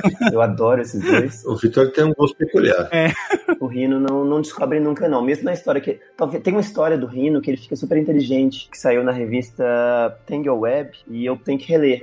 É uma história em duas partes. Possivelmente nessa ele descobre, mas depois ele bate a cabeça e fica burro de novo. Então, não acho que seja o caso. O multiverso é formado por infinitas versões alternativas. Em alguma versão, o Rino vai saber, o Craven vai saber. Não precisa ter sido mostrado Sim, em sim. nenhum outro filme, ou em nenhum quadrinho, ou nenhuma animação, entendeu? Mas, gente, nessa hora, o Doutor Estranho falou taxativamente. Estão vindo todas as pessoas que conhecem o Peter Parker pra cá. Eu não estou conseguindo controlar. E são infinitos, número, infinitos números de pessoas. Então tem que ser relacionado às imagens. Esse é o ponto que eu tô querendo chegar. Não faz sentido vir alguém que não tem nada a ver. Agora o Kang faria muito sentido mesmo, o Kang. Depois da série do Loki, né? O que acontece no final da, da série do Loki, o Kang faria todo sentido. Então, eu também tô atrasado com o logo. Meu filho tá falando aqui no WhatsApp comigo que um amigo dele falou que no, teaser do Doutor Estranho aparece o Kang. Eu falei, cara, eu te juro que eu não vi. Eu também não vi, não. puta, eu não lembro agora, Eu, hein? eu também não vi, sabe? Eu te juro que não vi. Eu sei qual que é o visual dele e tal. Eu, não, eu também não lembro, mas o Kang vai ter um papel grande aí no futuro da Marvel. Isso é certo. Com certeza. Não sei exatamente qual filme, série e tal, mas vai. E o Load falou do Craven. É uma curiosidade, então. Quando acabou Homem-Aranha 2, o Longe de Casa, não estava definido que o filme 3 ia ser esse com o encontro dos Homens-Aranhas. O Craven foi um dos vilões sugeridos como antagonista para esse filme, porque basicamente é o seguinte: o filme acabou com o público público descobrindo a identidade secreta do Homem-Aranha, que é o Peter Parker. O terceiro filme seria ele lidando com esse problema. E aí, uma das possibilidades, o diretor chegou a comentar, o, o diretor que apresentou essa ideia e tudo. O Craven iria caçar o Homem-Aranha e o Peter Parker, né? Já que ele conhecia a identidade e vinha como o caçador do Aranha e tal, e ia ter uma série de eventos. Mas não era o multiverso com versões do Aranha, etc e tal. Isso foi, na cabeça da Marvel, aos poucos, o sucesso da animação, né? E desenvolvendo aí, pô, a gente vai ter o Loki, vai ter a série. Na verdade, os fãs criaram esse roteiro, né? A gente que escreveu pra eles tudo que a gente queria ver e eles foram colocando. Ajudaram muito, é verdade.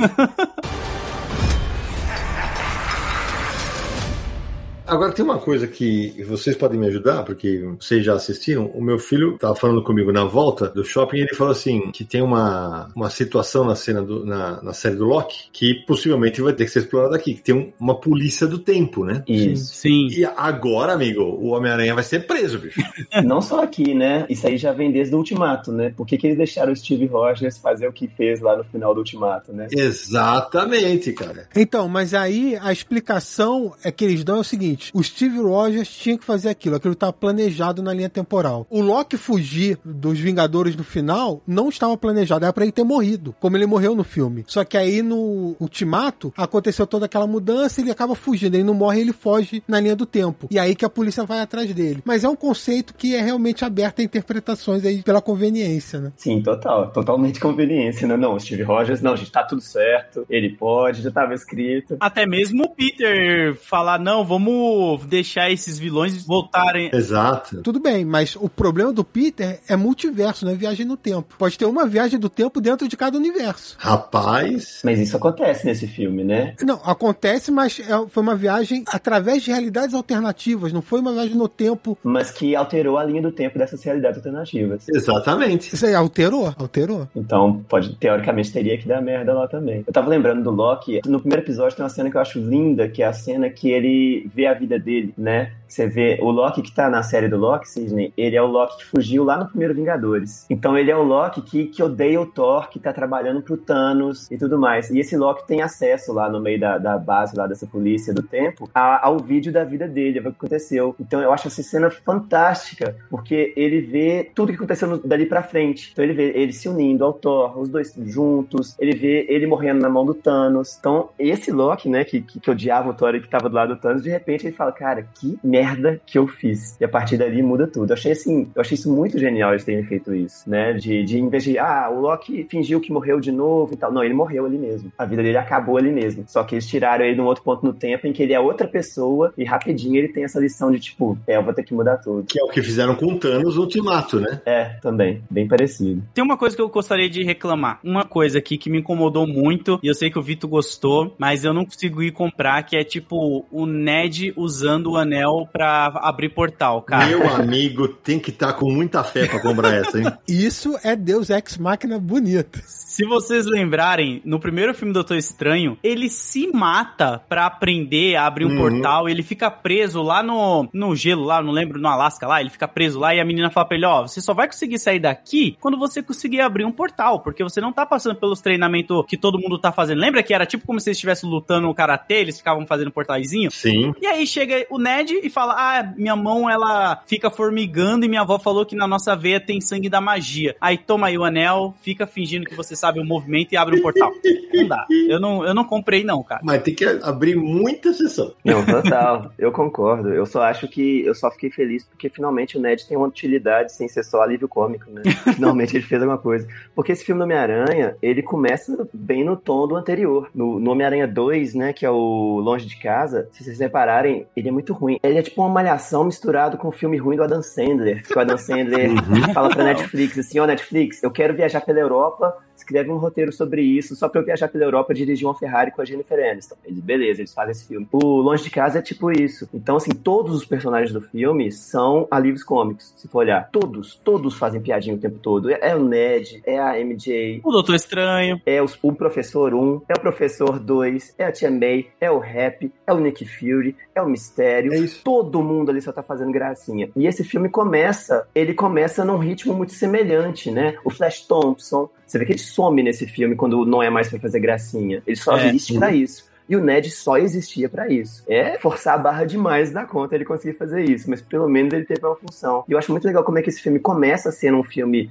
do MCU, ele começa sendo esse Homem-Aranha do Tom Holland, né, bem no nível do 2, um pouquinho melhorado, vai, mas bem ali, bem semelhante, até que no meio ele realmente vira um filme do Homem-Aranha, né? E aí a partir dali ele fica sensacional. Vitor, depois que eu assisti, eu comentei com o Sidney e com o Naranjo por WhatsApp, né? Pra mim, a virada do filme acontece com a morte da Tia May. Total. Ali é o ponto, você olha e fala, puta, esse filme tá. Porque até então é fanservice, é divertidinho. Mas ali você fala, não, esse filme tá diferente. É isso. Esse filme tá mudando e tá levando pra um caminho melhor. Vocês esperavam? Eu não esperava. Olha, Nara, eu vou te falar que na hora que eu vi o planador do Andy lá atravessar, eu falei, fudeu. Ah, não, não, eu digo, eu digo antes. Não, não. É. Antes não. O Vitor, o Vitor, mais uma vez, vou dar outro spoiler. Ele falou assim: se morrer uma persona, um personagem que eu tô achando que vai morrer, eu vou chorar muito. e ele, era isso, porque ele tinha ouvido alguns zum. Mas era a Tia May? É, só podia ser a Tia May, né? Isso, exatamente. Não foi, não foi teoria minha, não. Eu já tinha ouvido que ia morrer alguém, tava morrendo de medo de ser o Toby ou o Andrew, né? Nossa. Que eu ia achar. Isso ia acabar com o filme pra mim. Malandro. Quase que o Tobey morreu. Aquela hora eu tomei um susto, cara. Falei, não, eles não vão fazer isso, cara. Eles não vão fazer Eu não isso. tomei susto, eu xinguei mesmo. Eu xinguei. Falei, "Vocês tão louco, né? Mas ah, eu tinha ouvido falar que a tia May ia morrer, só que acho que eu, eu vou falar o que o Sidney acho que ele ia falar. Você pensa que ela vai morrer, mas no que ela tem a conversa com ele, você acha, ah, não, então não vai morrer, não. Exato. Então me pegou de surpresa. E isso é, é bizarro, porque ela toma uma navada ali, fi, a nave vai nela de um jeito que eu não levantava. Eu não levantaria, cara. Eu tenho 30 anos, mano. Não, e assim, né, Lodi? Na hora que desce o sangue, quer dizer, ela foi rasgada, né? É.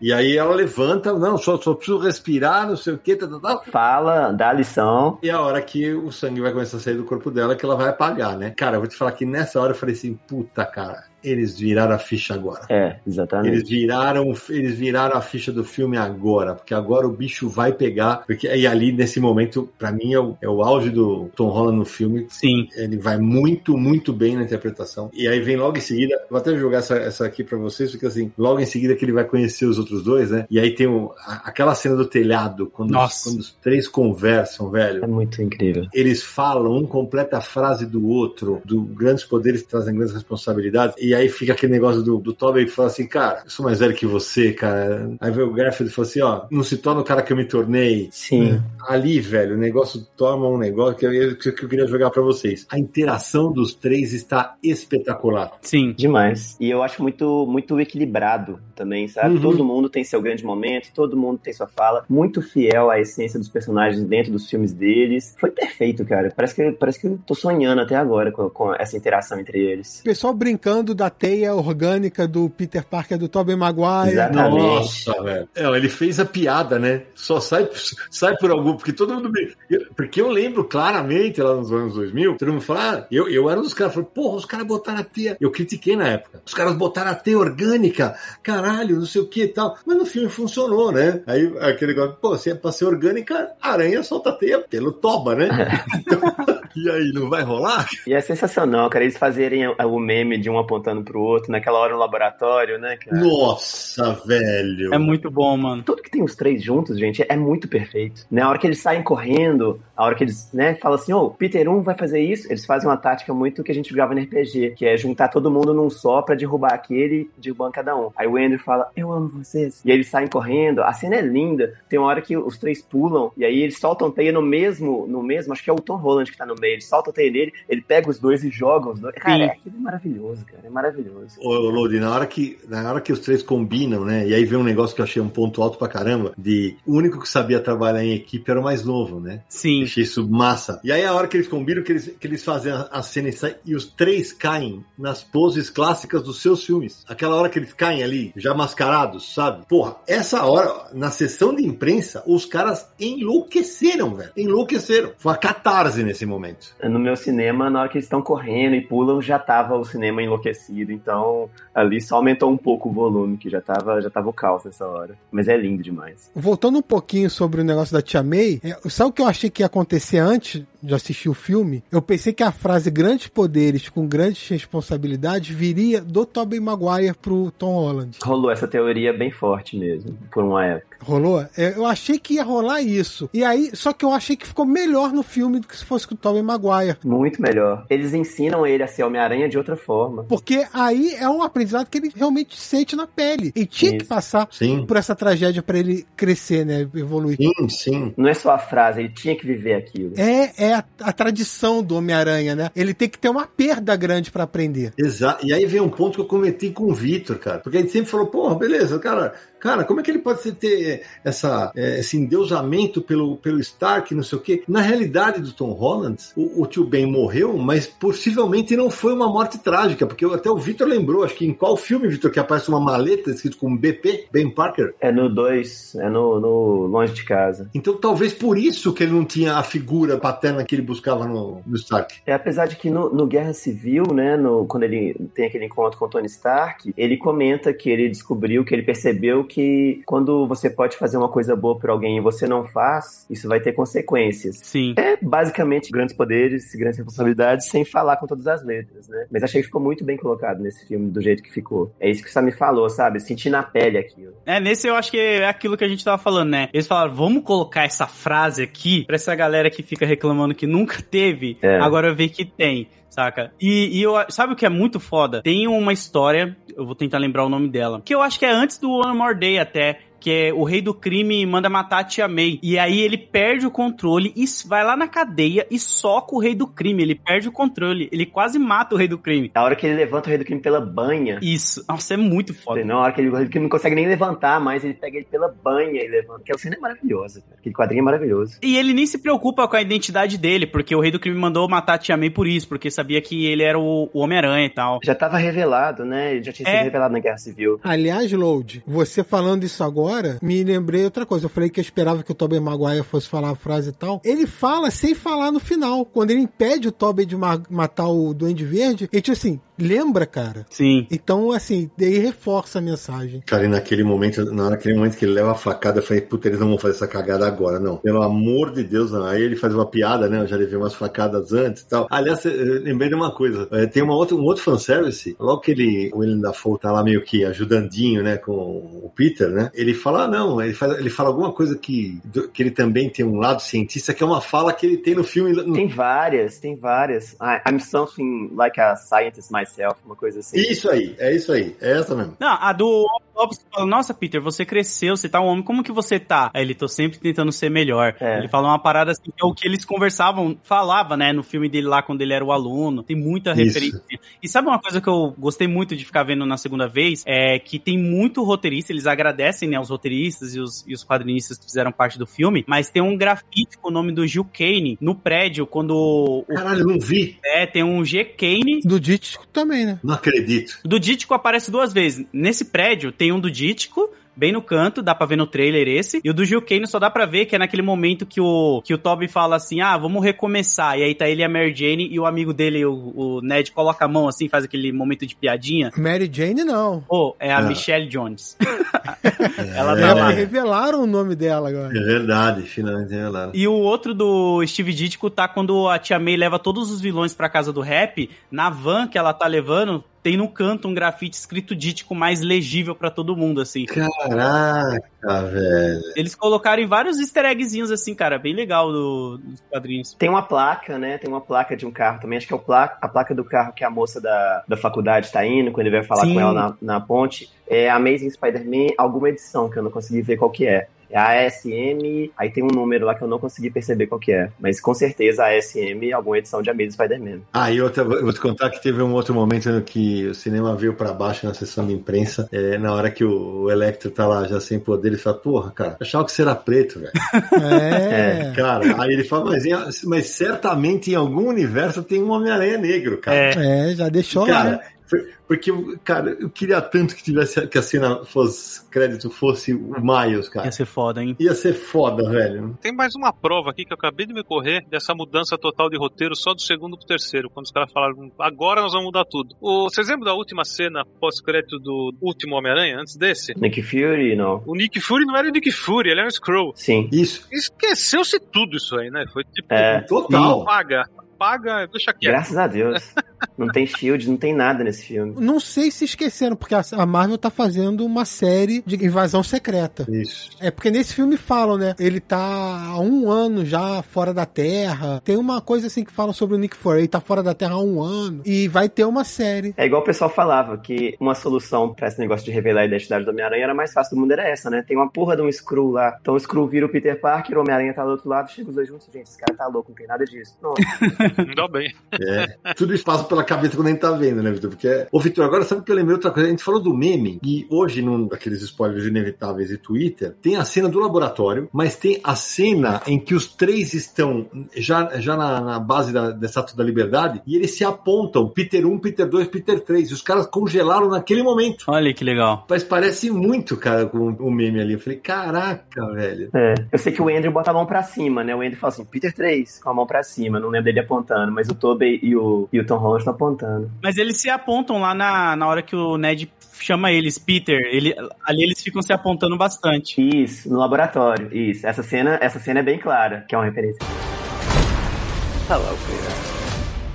Então, como eu tava falando dele espancando o rei do crime antes, cara, o legal é que eu vi algumas pessoas saindo do cinema falando: ah, o Homem-Aranha jamais perderia o controle e mataria um vilão, que nem aconteceu no final com o Duende Verde. E aí, eu, e entra naquilo que o Cid tá falando, sabe? A gente é um nicho muito pequeno das pessoas que leram bastante coisa, então tem algumas referências que a gente liga automaticamente, que tipo, pô, o Peter já perdeu o controle. Algumas vezes. É verdade. É, exatamente. Quando ele fica com o uniforme negro, que eu lembro, na animação, ele fica violento quase ao ponto de matar o Rino, sabe? Tipo, ele quase joga uma porta de aço em cima do Rino ali, de tão violento que ele tá ficando. E essa do Rei do Crime. Essa raiva do, do Aranha, que esse filme mostra isso muito bem, né, na cena final. Inclusive a fala que o Tom Holland fala pro Duende, né, que vai matar ele, que, tipo, ele fala, né, eu quero matar você eu mesmo. Nessa cena do Rei do Crime que o Lojo tá falando, quando o Peter chega na prisão, o Rei do Crime solta todos os, os prisioneiros pra assistir, que ele acha que ele vai dar um cacete no Aranha ali. E aí ele fala, fala, fala, fala pro Aranha e tal, e o Aranha parado só olhando pra ele. E aí ele fala, você não vai fazer piadinha hoje? Ele fala assim, eu não vim matar você. Aí ele tira a máscara com a cara do Peter e fala, eu vim matar você. E aí ele vai sem máscara dar um cacete nele. E essa coisa da raiva do Aranha é uma coisa que tá voltando nos quadrinhos agora, que era uma coisa muito dos anos 60 e ficou de lado por muito tempo e agora tá voltando. Tem um quadrinho novo do Aranha que acho que a Panini vai lançar agora, é Spider's Shadow, acho que é a sombra do Aranha que vai sair aqui, que é uma realidade alternativa em que o, o Aranha não entrega o uniforme alienígena pro Reed Richards quando ele descobre que ele é um ser vivo, ele fica com ele. E o uniforme alienígena se alimenta da raiva do Peter. Então tem uma hora que o Peter fala: Eu tenho essa raiva muito forte dentro de mim, eu sei disso, é difícil controlar isso. E a Mary Jane fala com ele assim: Ah, você não é uma pessoa perfeita. O que faz você ser especial é você fazer tudo que você faz todos os dias, mesmo tendo essa raiva dentro de você. Tem um quadrinho recentemente também que o Peter, logo depois que ele luta com o condenado, e ele, esse já saiu no Brasil, que a Mary Jane bota ele num palco pra ele falar sobre o que ele tá sentindo, ele desabafar sobre a questão toda com o Harry e tal, e ele mais uma vez fala sobre isso. Assim, eu sempre tô sentindo essa raiva, eu sempre tô com essa raiva dentro de mim. É, e é uma coisa que ele luta. E aí eu comecei, a, já tinha um tempo que eu tinha percebido isso, que a Panini tá até soltando agora uns encadernados das tirinhas do Aranha, da época do Stan Lee com o John Romita, né? Sim, que saía no jornal lá fora. Já tinha lançado há um tempo atrás um volume menorzinho, saíram dois volumes menorzinhos, um de capa vermelha e um de capa azul, e agora ela tá lançando a edição igualzinha da IDW. E há um tempo atrás eu tenho todas as cinco da IDW que já saíram. E eu fiz um teste um tempo atrás pra ver, porque eu acho que o John Romita adorava desenhar o Peter com a cara que estava muito puto. E aí eu fiz um teste que foi pegar as edições que são do John Romita, e aí eu pegava, abria numa página qualquer. Se nessa página qualquer tivesse um Peter, eu tentaria abrir outra que tem Peter também, e era impossível achar, abrir três vezes e não ter um Peter muito puto da vida, sabe? Você pega um assim e tá puto. Aí você passa outra página, ó, aqui o Peter não tá puto, ele tá apaixonado. Mas a seguinte que você vai pegar, páginas aleatórias, ele vai tá muito puto de novo. Eu lembro dessa nessa fase também. Ele tá sempre muito puto, ele tá sempre socando uma parede, quebrando uma porta, com a cara querendo bater em alguém. O John Romita faz isso direto. Então, isso é uma coisa que eu acho interessante ter no personagem, mostrar que ele não é perfeito e que ele tem que lutar com isso dentro dele. E o filme mostrou isso muito bem também. Vocês dois que têm essa memória quadrinística do Aranha, eu já vi que tá melhor que a minha. Ele não chega a espancar o Morlon nos quadrinhos do Straczynski? Sim. Sim, pô, ele apanha pra caramba e ele chega. A tia, esse é quando a tia May descobre a identidade dele, né? Que ele chega todo com sangue, tudo. É, ele, ele envenena o Morlon, na verdade, né? Ele vai num lugar que tem radiação e aí o Morlon quer consumir o Peter de algum jeito, né? Ele acha que o Peter é o mais puro de todos, então vai ser uma, uma refeição perfeita pra ele. Aí ele se bomba de radiação e na hora ele até falando que o Morlon prova ele, ele fala assim, mas, mas, mas o que, que é isso e tal? Ele fala assim, cara, se tem uma coisa que eu não sou, é puro, né? O meu sangue tem radiação, Uhum. querendo... Se foi a aranha que morreu antes, que é aquela questão que o Ezequiel traz, se foi a aranha que passou o poder antes pra morrer, isso aqui não interessa.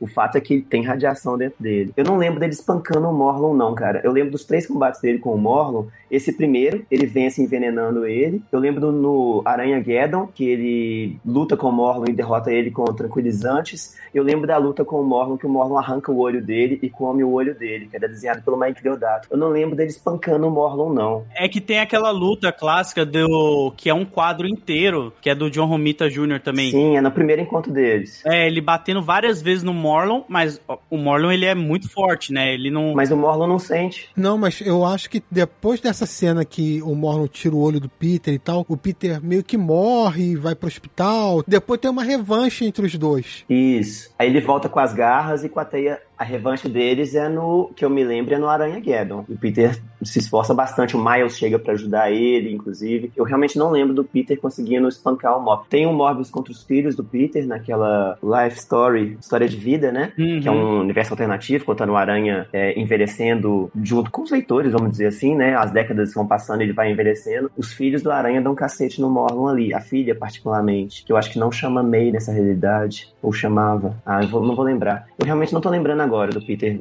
descendo o cacete no Morlon, não. São os fanáticos por, por aranha, meu Deus do céu. Agora, deixa eu só fazer uma pergunta pro Sidney Guzman. Diga. Você acha que o profissional que deixou aquele chute na cara do lagarto, que não tinha ninguém dando o chute, foi despedido ou não? Porque entregou mesmo ali. né? Ah, não, nem a pau, porque você imagina se ele vazasse aqui. ó. E eu lembro que na hora que vazou isso, lá tem gente até que falou: não, talvez seja o Demolidor que tá lutando junto com Caraca. eles. Eu falei, vocês estão malucos? Tinha gente falando que era o Miles, cara, que era o Miles usando É. a invisibilidade dele. É, imagina, cara. Agora, ô, ô, Victor, sabe que você falou um negócio, você tava falando May, eu- me ocorreu uma coisa aqui, cara. Sabe que uma das minhas maiores queixas, como todo mundo sabe, era o quanto o Aranha do, do Holland era bobão, né? É meio Uhum. bu- burrinho, né? Mas na verdade eu acho que ele era mais puro. E, e nesse filme conserta meio que isso. Cara, ele era um reflexo da May. é, total. Sim. A May, ela é, ela é essa pessoa. Não, vó, imagina como como é que você vai mandar o, o Osborne embora, cara? É. É- ele é um reflexo dela, velho. E a May, desse universo dele, só ganha profundidade agora nesse filme também. Exatamente. Eu não lembrava que ela tinha o Feast, sabe? Que no Brasil é traduzido como festa. Eu nem lembrava que tinha aquilo. Pra mim, a May nem existia. Só tava lá fazendo umas piadinhas de É. paquerando o rap e não sei o que e pronto. E agora ela ganhou profundidade e ele também. É outro filme, cara. Não dá pra acreditar que as pessoas escreveram, que escreveram, que fizeram o filme Homem-Aranha Longe de Casa, fizeram esse mesmo. Não dá pra acreditar. E eu tava esperando essa tua frase aí. Essa é uma das minhas críticas ao Homem-Aranha do Tom Holland, que, tipo, quando a Tia May morreu, eu não fui impactado como, tipo, uma galera foi, assim, de tipo, caraca, que triste, porque ela não era nada antes, sabe? Então não tinha esse apego. E tanto é que eles cagaram muito nisso, porque a cena pós-crédito do primeiro filme do Homem-Aranha de Volta ao Lar é ela descobrindo a identidade dele, e ele fica reforçando lá pro Homem de Ferro, não, ela não pode saber, cuidado com a minha Tia May. A gente até achava que ela ia ter um infarto se descobrisse, o Ned lá, né, não pode saber, não fala pra Tia May, não sei o quê. Depois, no outro filme, ela tá fazendo o quê? Vendendo palestra do sobrinho como Homem-Aranha. Tipo, pô, tia, cadê essa preocupação que você ia ter? Não mostra a consequência, não mostra a conversa. Exatamente. Um dos quadrinhos mais lindos do Straczynski é exatamente a conversa do Peter com a Tia May depois que ela descobre, né, que ele é o Aranha. E no, nesse universo do MCU não mostra consequência nenhuma, não mostra a conversa, ela já tá lá brincando e não sei o que. É isso, cara, é um retrato de- desses filmes. Exatamente. Isso me deixava muito frustrado, cara. Me deixava triste pra caramba. E aí, quando eu vi tudo isso acontecendo, que ela morreu, foi onde eu falei, puta, beleza, agora é um outro filme. E tanto que o policial fala pra ela, né? Você é uma irresponsável. Quem faz isso, Isso. com o sobrinho? É, tipo, 17 anos. É isso aí. É. Eu lembro de ler há muito tempo que os roteiristas do. Ainda acho que ainda no, no primeiro filme do Tom Holland, no Homecoming ainda, eles falaram que eles não tinham visto nenhum filme do Homem-Aranha ainda. Aí já tem que. É surra de toalha molhada, velho. Eu achei isso um absurdo na época. Eu falei assim: você vai fazer um filme do Homem-Aranha, você vai fazer um filme do Homem-Aranha. Ele pode falar que leu quadrinho e tal, não falaram isso. Mas, cara, o mínimo que você tem que fazer é ver os filmes anteriores, até pra você não repetir o que tá lá. Exatamente. Né? Se você não viu os filmes anteriores, qual, qual a chance de você fazer a mesma coisa? É grande. Você Lógico. tem que ver. Então, assim, pra mim é muito evidente que agora eles viram, até pra poder colocar as referências todas, e isso tá refletido no filme, que é a única explicação pros caras terem feito dois filmes tão distintos. Ou, Vitor, como diz o Marcelo Naranjo, ou a equipe foi delicadamente mudada.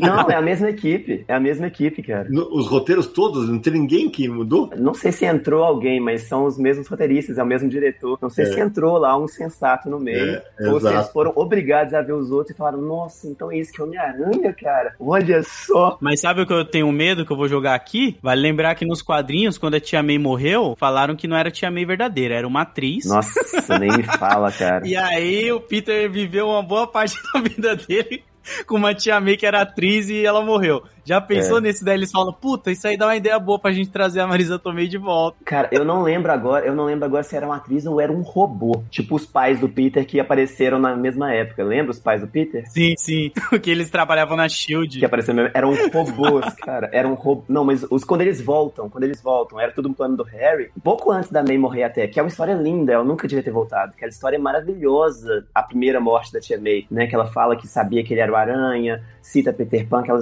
cena é maravilhosa. Mas os pais do Peter que aparecem um pouco antes eram robôs. É isso aí, ó.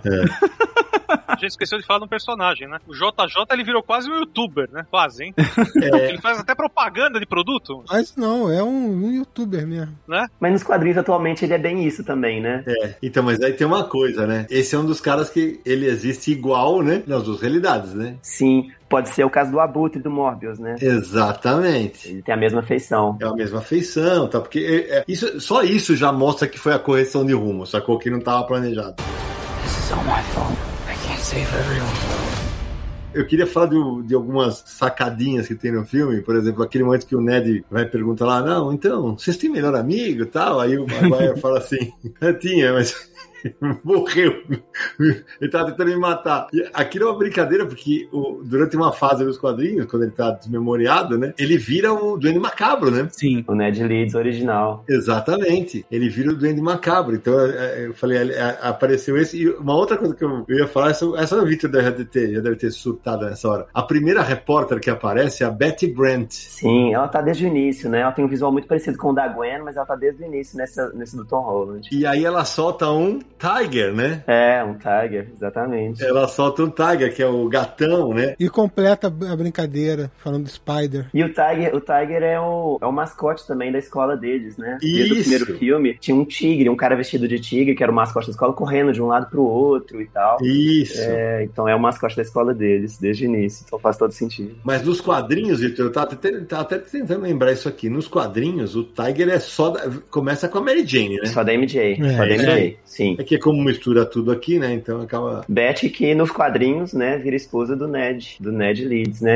E no segundo filme, no Longe de Casa, os dois namoram. Tem um. Nossa, é tão ridículo. Mas eles têm um namorinho ali, bem ali de comics. Só. Ah, é verdade, no ônibus, né? Isso, isso. Eles namoram durante a viagem, estão namorando, né? No- Meu Deus do Durante céu. a viagem todos estão namorando e no final do filme eles falam que terminaram. E que nos quadrinhos é a primeira namorada dele, antes, antes até da Gwen. Isso, bem antes. A Gwen ele conhece na faculdade, né? A Beth era. É uma coisa muito do Steve Ditko, eu acho. Se eu não me engano, eu li na biografia dele, ele teve um relacionamento com uma mulher mais velha, né? A Beth é mais velha que ele, o Peter tá na escola ela já trabalha no jornal. E o Ditko tinha muitas liberdades de colocar coisas da vida dele. Ele considerava, na verdade, o Peter Parker quase que uma autobiografia dele ali. Né? O Stan Lee dava essa liberdade. O Stan Lee adorava escrever as partes de ação e tal, então a parte do Peter era muito dele. E esse relacionamento dele com a Beth foi muito parecido com o que o Ditko teve na vida real. E o que é legal e trágico, né, também, porque o Steve Ditko, ele morreu muito fechado, né? Sim. Tipo, completamente. ele não era um cara de se expor muito, ficou lá no quartinho dele. Ele é o oposto do Stan Lee, né? É completamente o oposto do Stan Lee, né? Exatamente. Em todos os sentidos, né? Até na hora de trabalhar os dois eram muito diferentes,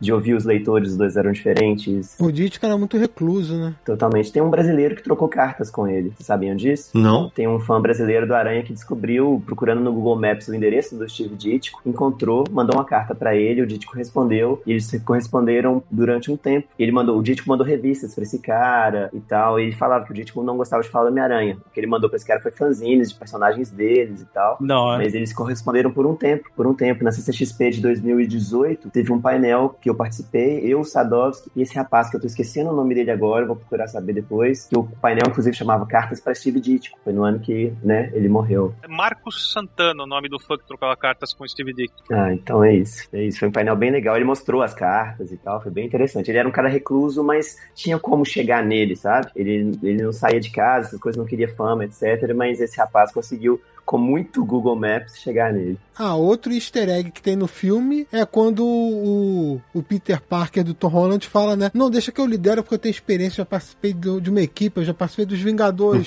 Aí os outros dois, caramba, dos Vingadores? Que legal, mas o que é Vingadores, né? Porque no universo deles não existe os Vingadores. É é uma banda? Você tá numa banda?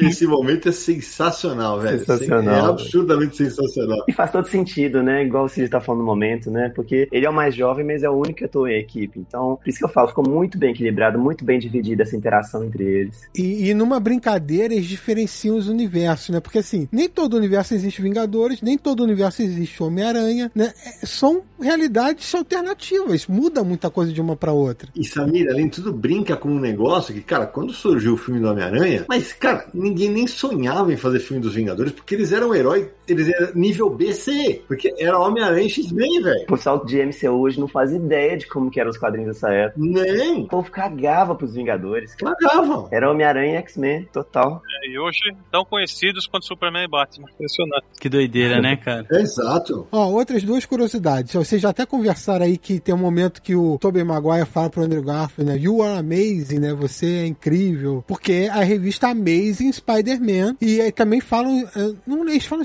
espetacular? Eu não lembro se no filme falam. Espetacular. A legenda colocou espetacular. Não, mas, mas ele falando não, né? É só Amazing. Não, ele fala Amazing porque o nome do filme do Andrew Garfield é Amazing Spider-Man e no Brasil virou Espetacular Homem-Aranha. Então, é, exatamente. E aí, e também é o nome da revista, né? Da Amazing Spider-Man. A original. é. É, e isso me lembrou da saga Aranha Verso, vocês vão lembrar, Load e Vitor. O Dan Slott usa direto também um chamando o outro de Amazing e de Spectacular, porque tem Isso. a revista Amazing Spider-Man e tinha Spectacular Spider-Man também. Então essas referências estão fazendo nos quadrinhos. E a outra coisa é que, porque né, nesse Homem-Aranha do universo Marvel já teve um monte de uniforme diferente, né? Sempre tecnológico, as garras. Eu acho particularmente horrível também esse uniforme dourado, azul e com as garras. Acho meio cafona. Mas no final, ele costura o próprio uniforme, um uniforme assim, bem mais fiel ao original, né? Puta, esse é de foder. Nossa. Parece ser idêntico, né? Aquele tecido brilhante, bem mostrando que foi feito em casa. Parece muito rápido, ele se movimenta muito, mas parece que é idêntico. Eu não consegui ver a aranha das costas, se é aquela tipo baratona. Eu queria também que fosse o carrapatinho.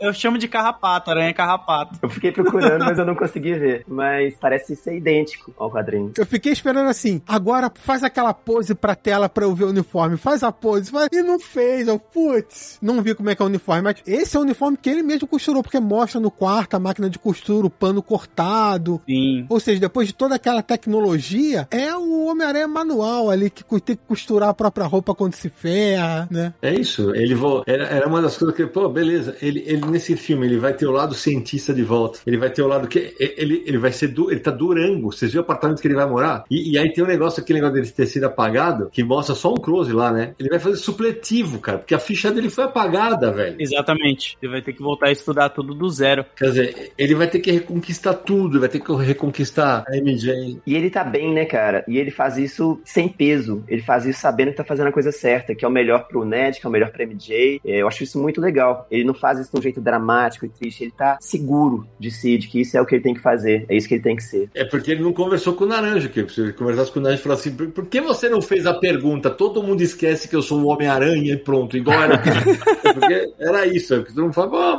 mas- é isso mesmo, né? É o detalhezinho, né? Na hora que ele vê o, o Beyblade na, na testa da MJ, né? Sim. É muito, muito bonito, assim, não precisa falar nada. Ele olha aquilo e para e fala, não, tipo, fui eu que fiz isso com ela, né? Deixa, deixa eu ficar longe disso. Isso é o que a gente sentia falta, cara, desde o Exato, começo, exato. que é um aranha que ele percebe que, tipo, cara, eu não quero ficar escolhendo qual eu vou ser, eu entendo a responsabilidade que eu tenho e vai ferir pessoas ao meu redor se eu, sabe, não ligar pra isso, querer que todo mundo saiba minha identidade e tudo mais. Então, isso é muito foda. Eu, eu mandei uma imagem aí pra vocês aí, ó, do uniforme do... que foi da... que o Alex Ross desenhou por um tempo nas revistas, que ele é esse tom de azul, né? É brilhantão, né? É, pode crer. Mas aí é mais armadura também, né? Talvez não... O Hot Toys, o Hot Toys desse, desse Homem-Aranha do Alex Ross, ele é de um tecido super brilhante, assim, super saturado e tal. Lembra muito o, o brilho desse, desse uniforme que ele usa no final do filme. Depois vocês conseguiriam ver uma foto, o Hot Toys desse, desse uniforme do Alex Ross. E é uma tristeza pensar isso, mas assim. Mas, cara, infelizmente o Aranha funciona melhor quando ele só se fode, né? Ele e o Batman. né?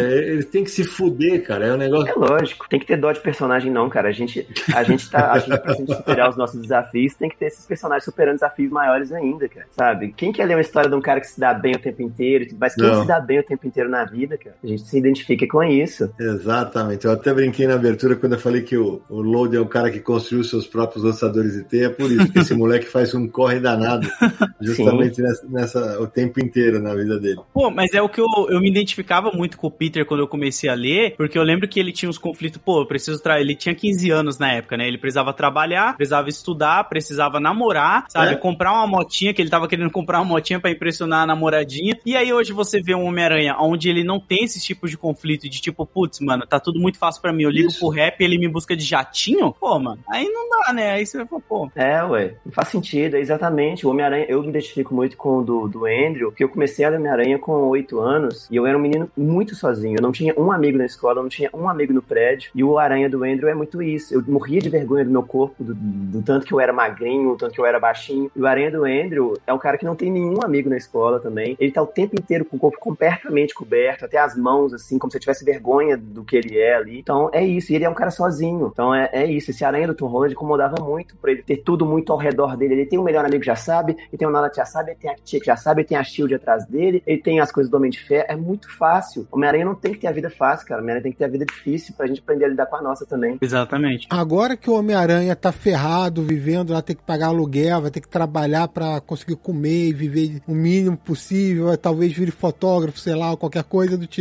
Vocês acham que ele vai pedir um emprego no Quarteto Fantástico? O filme do Quarteto Fantástico vem aí, hein? Olha, Olha, eu só sei que o, o próximo nome do filme tem que ser Homem-Aranha, a casa caiu. né? Tem outro. não, esse aqui podia chamar. Mas era muito spoiler, né?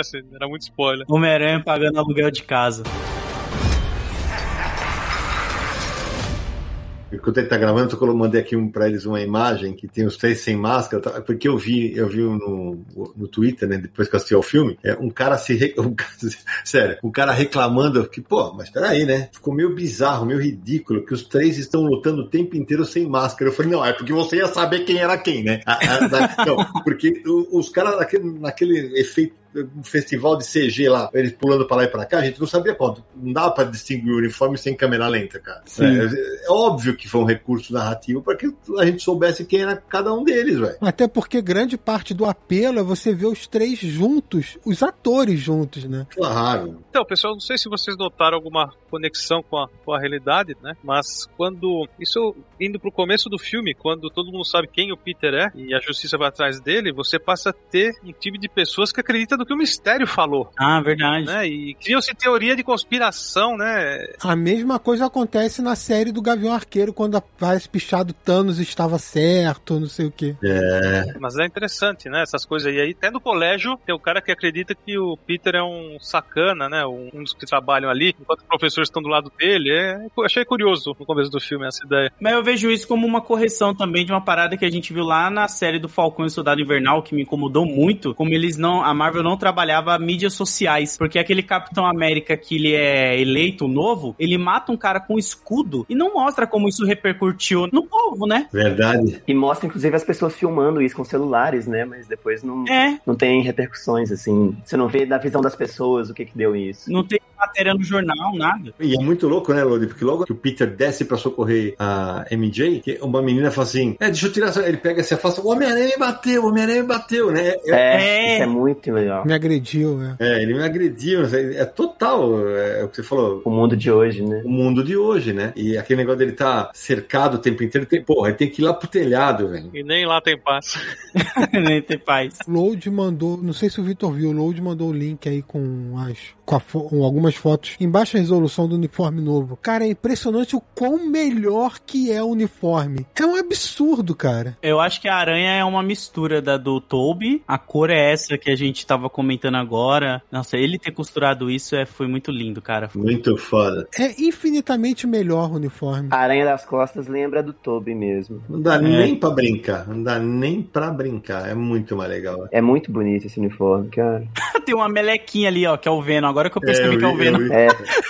É, é a, é a parte que ficou do simbionte aqui nessa realidade. o filme, eu só vi uma vez, eu quero ver de novo pegar mais coisas, mas eu vi os outros filmes do Homem-Aranha algumas vezes, né? Os do Tobey e do Andrew. Os do, o primeiro do Tobey eu vi seis vezes no cinema, só pra começar. e o filme faz algumas referências visuais a algumas cenas que eu tenho muito na memória, né? A hora que o Tom Holland se despede do Ned e da MJ, ele para longe deles e fica olhando pra eles sem máscara. E aí ele dá um pulo pra trás e vai embora. É muito parecida com a cena do Homem-Aranha 2, quando o Tobey Maguire fica olhando a Mary Jane de longe, quando o noivo dela, o filho do JJ, chega, abraça ela. Logo depois daquela cena que eles estão na teia e ele fala que vai ser sempre Homem-Aranha, né? E que ele não, não vai desistir nunca de ser Homem-Aranha, nem por ela, né? E o filho do JJ chega, abraça ela, ela fica olhando pra ele, ele fica olhando pra ela de longe. O, o enquadramento é muito semelhante. E aí ele pula igualzinho o Tom Holland pula nesse. É, na cena que o, que o Tom Holland, nesse filme, tá no cemitério, na frente do túmulo da Tia May, ele tá com um visual muito parecido com o do Andrew quando ele tá no túmulo da Gwen no Amazing Spider-Man 2. Tem uma cena também do, do Tom Holland na janela do apartamento novo dele, que parece muito com o apartamento do Tobey, que a cena também é muito semelhante, é o mesmo enquadramento de uma cena que o Tobey tá na janela no Homem-Aranha 2 também. Então ele tem muitas referências, não só das frasezinhas dos vilões e tal, mas tem muitas referências visuais também aos outros filmes também. Aí você me lembrou então de uma coisa, ô Vitor, porque a trilha sonora também homenageia os filmes antigos.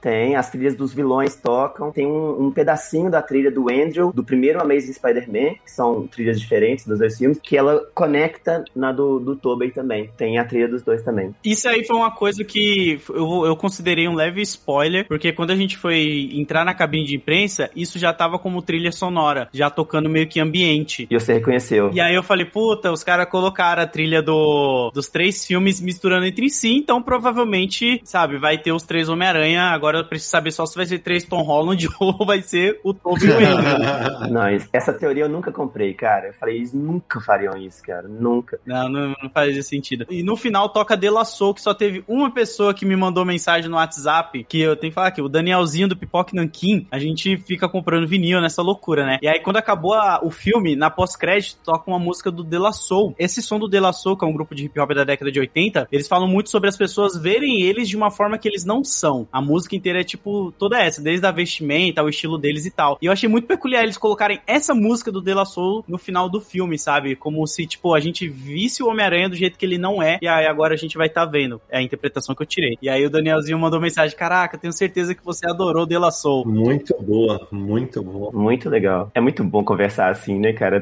Cada um tem uma realidade, cada um percebe umas coisas diferentes. É muito bom. É muito louco, né? Se deixasse, a gente ficava aqui umas 5 horas. Pena que o tempo é curto. Fácil. Eu tava lembrando, Sidney, da, a falando na trilha do, do Amazing, né? Que o que eles usam é do Amazing 1, que é do James Horner. E quem faz a trilha sonora do Amazing 2 é o Hans Zimmer. E eu tava louco pra ter a do Amazing 2, né, cara? Que foi a música que eu entrei no meu casamento. É verdade. é. a, a trilha do Aranha. Inclusive, você, como meu padrinho, entrou com essa música também no meu casamento, com a música do. a trilha do, do Aranha do Amazing 2. E é verdade. Caraca! Tem vídeo disso? Tem, tem vídeo, tem. Tem. Eu quero ver isso aí. Eu quero ver esse vídeo aí, cara. É, tem outros que, que é melhor não aparecerem pela internet, né? Envolvendo músicas e danças. É, né? Mas esse tem, esse eu posso soltar um pedacinho dele.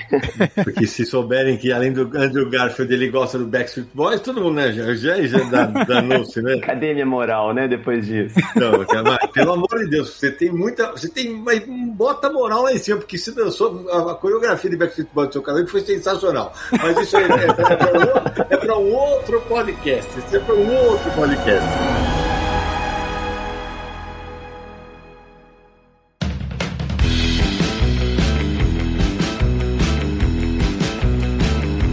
Amigo Samir Naliato, que papo espetacular, mas antes de terminar, recados finais para quem quer encontrar o Confis Universo, o Universo HQ, nessa internet de tantas realidades paralelas, Samir Naliato. Pessoal, esse episódio sobre o novo filme do Homem-Aranha é o Confins do Universo 144. Você que está conhecendo a gente agora, bem-vindo, bem-vinda, como diz o Sidão, e se prepare porque tem 143 episódios anteriores para você maratonar. Então, olha só, acesse podcast.universohq.com para ouvir todos eles, ou então, né, se eu uso o iTunes, também pode acessar por lá, busque por Confins do Universo, assine o feed, deixe sua avaliação e o seu comentário. Streams de música também estamos lá, Spotify, Deezer. Procure no seu aplicativo, siga o, Confins do Universo e você vai receber todos os episódios inéditos, além dos anteriores, é claro. Mande mensagem pra gente para podcast@universohq.com ou mensagem de áudio para o WhatsApp DDD 11 94583 5989. E não deixe de visitar o site Universo HQ. Vamos começar as comemorações de 22 anos. universohq.com. Nas redes sociais, nos siga no Facebook, no Twitter e no Instagram. Também é só procurar Universo HQ. E no YouTube, né, Sidão? Temos lá nosso canal no YouTube com nossas lives semanais. Os dois aqui já, inclusive, já resenharam conosco. Já participaram com a gente, sem dúvida nenhuma. youtube.com barra Universo HQ. É muito fácil de achar. E deixando de novo o convite para conhecer nossa campanha de financiamento coletivo lá no Catarse, catarse.me barra Universo HQ. Ô Samir, você sabe que a gente ficou tanto tempo fora do cinema por causa da pandemia que a gente ia esquecendo que tem nota. É isso aí. A gente ia encerrando sem dar nota, malandro. Então agora é aquela hora. Agora é aquela hora. O Vitor já sei. Vamos lá. Eu vou começar, eu vou começar com o Vitor de 0 a 5, Vitor Cafage. Qual a sua nota para Homem-Aranha sem volta para casa? Uai, gente, eu já falei, já comecei na abertura aqui falando que foi um dos grandes momentos. os- Eu ia falar um dos melhores filmes que já vi, mas mudei e falei um dos melhores momentos da minha vida. Esse filme me entregou o que eu precisava ver nesse momento. É, foi muito mais que eu esperava. Eu tive muita sensação de estar vendo um sonho. Sei que ele tem seus furinhos ali de roteiro, mas, cara, pra mim o que ele entrega é tão mais do que isso. É, é tão inacreditável que eles fizeram esse filme que eu dou nota é de 1 a 5, né? É. Pode ser mil? Não, é de zero, é de zero a cinco, Vitor. 0 a 5, né? É, pode dar zero também. Pode, mil não pode, né? Não. 10, não? Então 5, né, gente? Cê- Vocês me quebraram aqui, 5. 6 também não, né? Não, vamos. Não, deixa, você só em outra realidade. E você, Lodi, conta você. Que, que nota você daria? Cara, foi um filme que eu gostei muito. Eu acho que eu só senti 5%. Em Ultimato, eu senti 100% de alegria. O, a galera ali, sabe? Foi tipo aquela loucura de estar de volta no cinema pra um grande evento, cosplay e tudo mais. Esse filme, ele me deu 5% do que o Ultimato me deu. Então eu tô muito feliz, mas eu vou dar pra ele quatro notas porque tem coisas que me incomodam. Que eu gostei do filme da metade pra frente. E eu achei ele muito bom, cara. Muito bom mesmo. É um filme que eu gostei. E tá aí, ó. Eu gosto do Tom Holland, gente. Eu não sou aquela velha que bate na Nazaré Tedesco achando que a atriz é isso na rua, saca? Concordo. Só que eu acho que esse filme aqui é o que a gente tanto reclamava e queria ver. E daqui pra frente é só alegria, se Deus quiser. É isso aí. né? E você, Naranjo? Eu dou nota.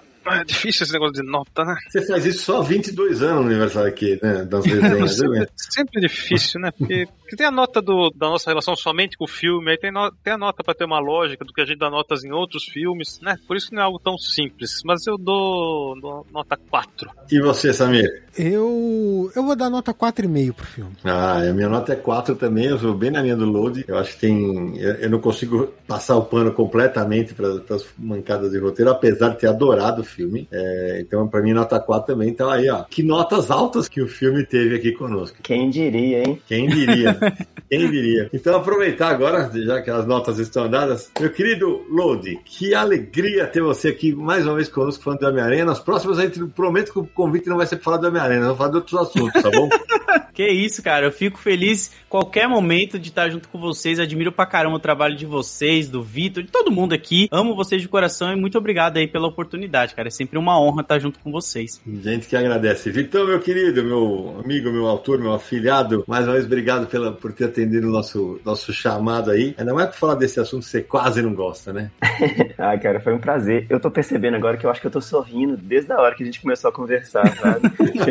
tá com a bochecha doendo. Então, assim, tô, é, a mão doendo, sem voz, agora a bochecha doendo também. Foi um prazerão, foi, foi é sempre um barato estar com vocês, prazer estar com o Load também. Tomara que ano que vem a gente possa realmente se encontrar. Sim, se graças a Deus, é, a gente conseguiu se ver é, recentemente, muito recentemente. Sim. E prazer, cara. Sempre que quiser falar de Homem-Aranha, pode me chamar. E só de Homem-Aranha. Não, X-Men também eu venho, tá? Eu também tenho, tenho bagagem cultural para falar de X-Men.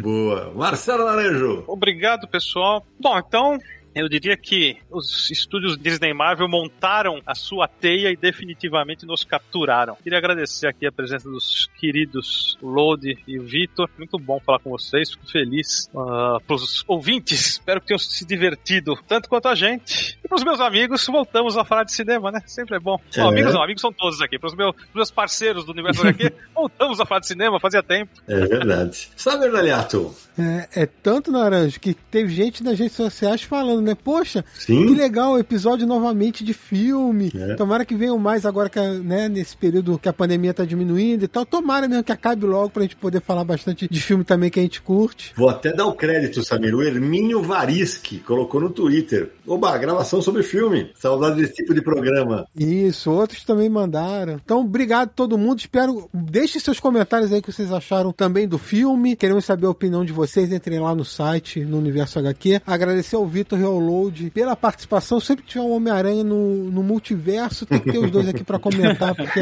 é a equipe oficial do Aranha Verso no Universo HQ. Já é. Uma honra. E até porque os episódios ficam muito bons. A gente fica assim, a gente vai muito longe. Bom, eu vou terminar agradecendo a todo mundo que nos apoia, o Vitor ao Load, Samir, Naranjo, Sérgio que não está hoje. Desejar Feliz Natal para todo mundo que vai ouvir esse programa antes do Natal. E vou repetir aqui o que eu falei na saída da cabine de imprensa. O Homem-Aranha finalmente estreou no MCU. E que o Homem-Aranha siga sendo também no cinema esse herói tão carismático, eu diria mais, tão formador de caráteres. E a gente se encontra no próximo episódio de Confins do Universo!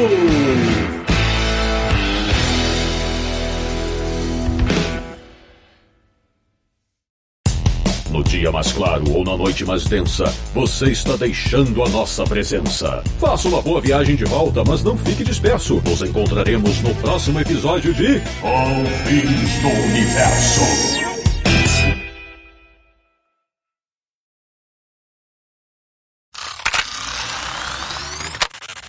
Começou então. Um, dois, três. Pá, Pá, pá, pá. Naranja tá no mute, tá, Naranja? É, Pá, Naranja. pá, pá. Tava no mundo.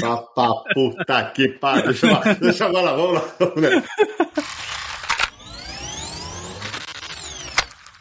E ele tem uma ideia. E a ideia é pedir pro Doutor Destino, que é um mago supremo da Marvel. Doutor Estranho. É, eu ia falar É, isso. Doutor Destino é da DC. É da DC, isso aí é concorrência. É, a DC não tá foda. Não, Doutor, Doutor Destino é da Marvel também, mas é outro cara. É, é. Ah, é é verdade. Destino, verdade. Ele foi duas verdade. vezes pros extras. Você falou Foi duas Doutor vezes. Destino em vez de Senhor Destino. Que beleza. É Senhor Destino. É, é o cansaço, final do ano.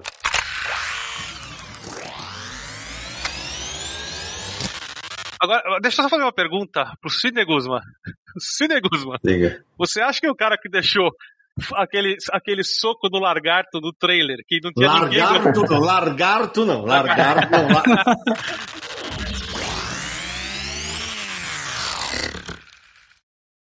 Este podcast foi editado por Radiofobia, podcast e multimídia.